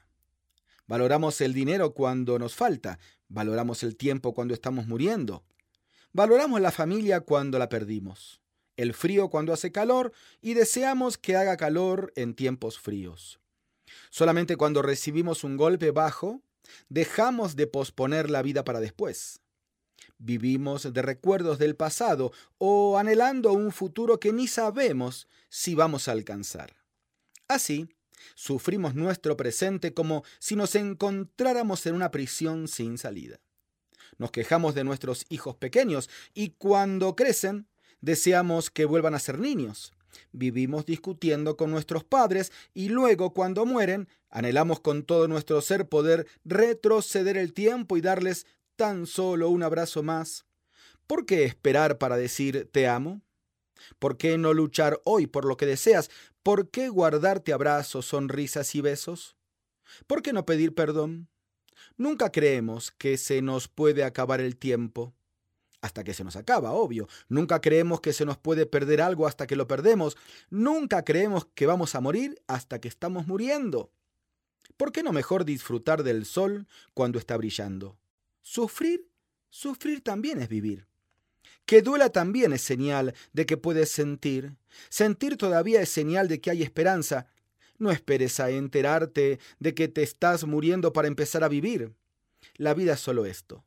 Vivir cada instante de tu vida agradeciendo a Dios por darnos la oportunidad de compartir. Tal vez tu experiencia con Dios, tal vez el tiempo con alguien, compartir tal vez este mensaje, tal vez tu experiencia con Dios, tal vez un pasaje de la palabra de Dios, tal vez el tiempo con alguien, tal vez tu tiempo con Dios. ¿Qué te parece? Hazlo ahora.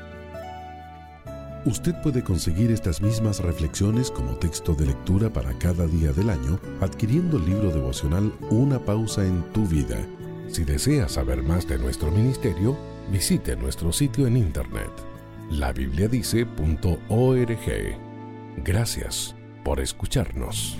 Solo una voz inspira tu vida, inspira tu vida. Una voz de los cielos, con el pastor Juan Carlos Mayorga. Bienvenidos. Andemos como de día, honestamente, no en glotonerías y borracheras, no en lujurias y lascivias, no en contiendas y envidia.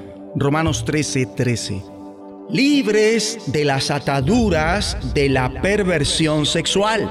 Lascivia es un término que está conectado con libertinaje bien se le puede llamar acertadamente promiscuidad sexual, la relación sexual ilícita, adoptando así el tono especial de exceso sexual. Aunque el apóstol Pablo por el Espíritu de Dios escribía para nosotros, lo hacía primeramente para los creyentes de su época y las siguientes palabras, esto pues digo y requiero en el Señor que ya no andéis como los otros gentiles, que andan en la vanidad de su mente, teniendo el entendimiento entenebrecido, ajeno de la vida de Dios, por la ignorancia que en ellos hay, por la dureza de su corazón, los cuales después que perdieron toda sensibilidad se entregaron a la lascivia para cometer con avidez toda clase de impureza. Estas palabras de Efesios 4, 17 al 19 describen la condición del mundo en su momento y a través del tiempo. El apóstol arranca esta lista con pecados sexuales debido a su predominio en la sociedad de la época, al punto que hasta los paganos se sintieron asqueados de la indecible inmoralidad sexual. Por eso no es para menos que se diga que nada como el reino de los cielos revolucionó de una manera tan completa las normas éticas del mundo pagano como en lo referente a las relaciones sexuales.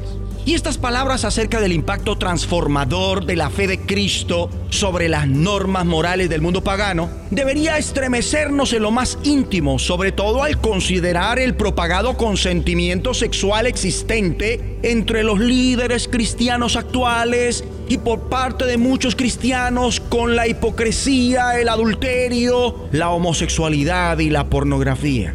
Cuando los dirigentes actuales con el apóstol Pablo al menos por responsabilidad, deberían decir, sed imitadores de mí, así como yo de Cristo. En Filipenses 3:17 y Hebreos 13:7, versículo 17, el apóstol manifiesta que todos los ministros y líderes, por el don de la gracia de Dios, tienen que ser modelos para los ciudadanos celestiales, para los creyentes. Y el apóstol Santiago por el Espíritu sugiere, hermanos míos, no os hagáis maestros muchos de vosotros sabiendo que recibiremos mayor condenación.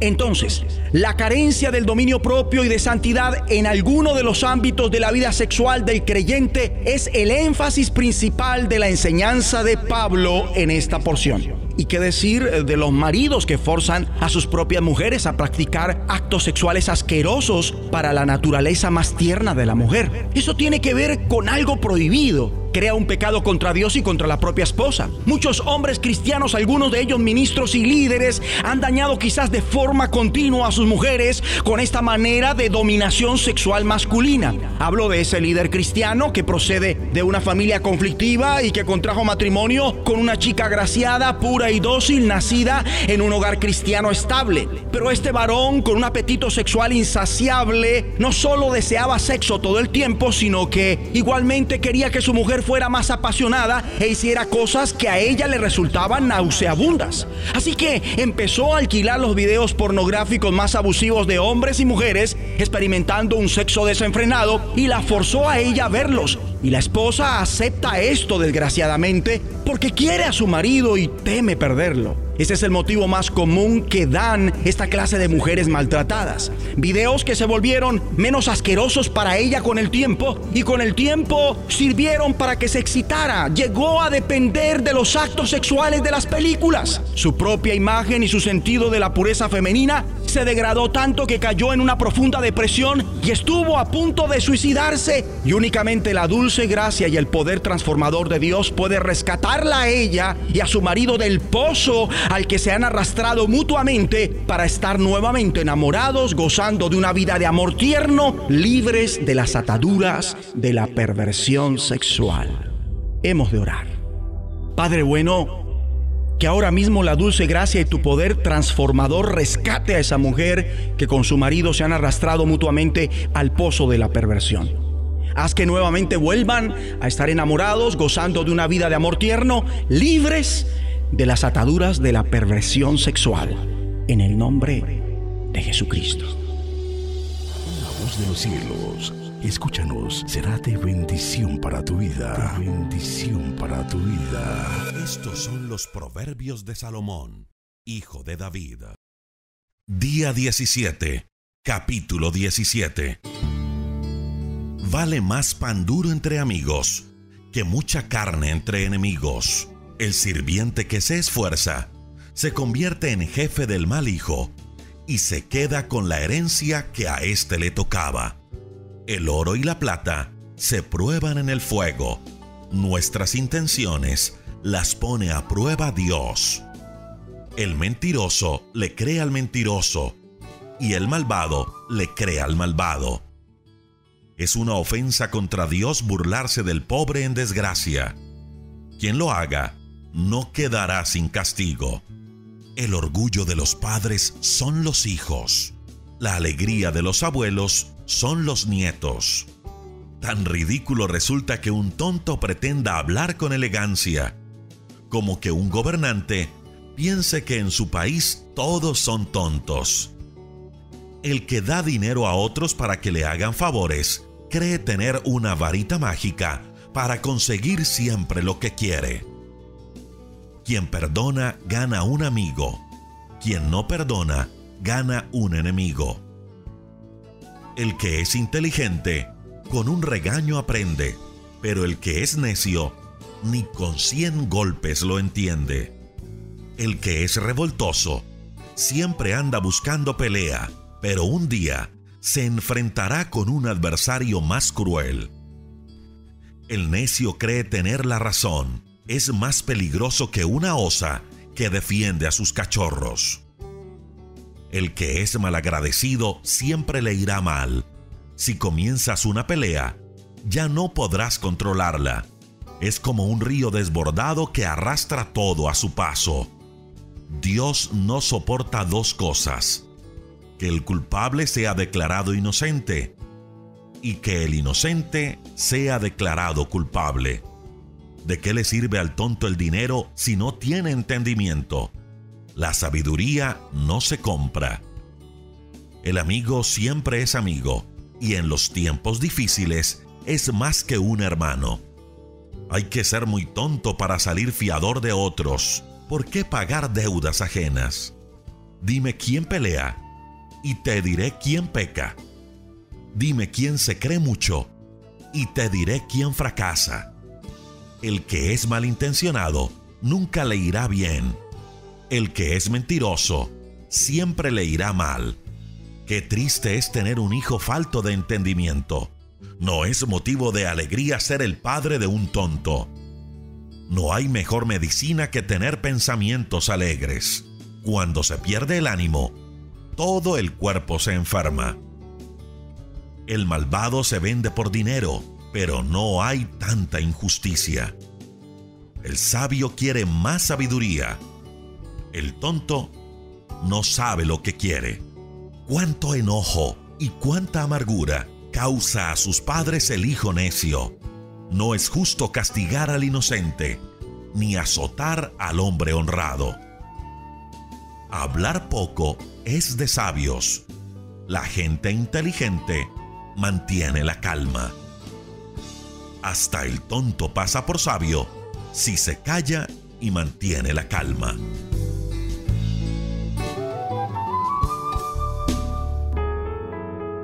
Estás escuchando Tiempo devocional, un tiempo de intimidad con Dios.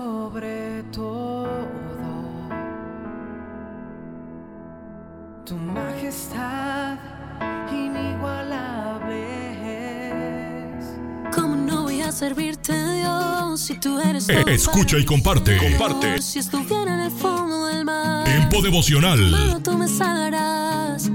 ¿Cómo En no las plataformas? Spotify, Google Podcast, Amazon Music y donde quiera que escuches tus podcasts. Por amor, mi mejor canción. Solo Casa de Oración Santa Fe te invita a sus reuniones. Miércoles 8 pm, domingos 8 am y 11 am. Estamos ubicados. Plaza Santa Fe, Boulevard República de Honduras 104, Interior 9, Hacienda Santa Fe, Tlajomulco de Zúñiga, Jalisco. Casa de Oración Santa Fe, un lugar para adorar.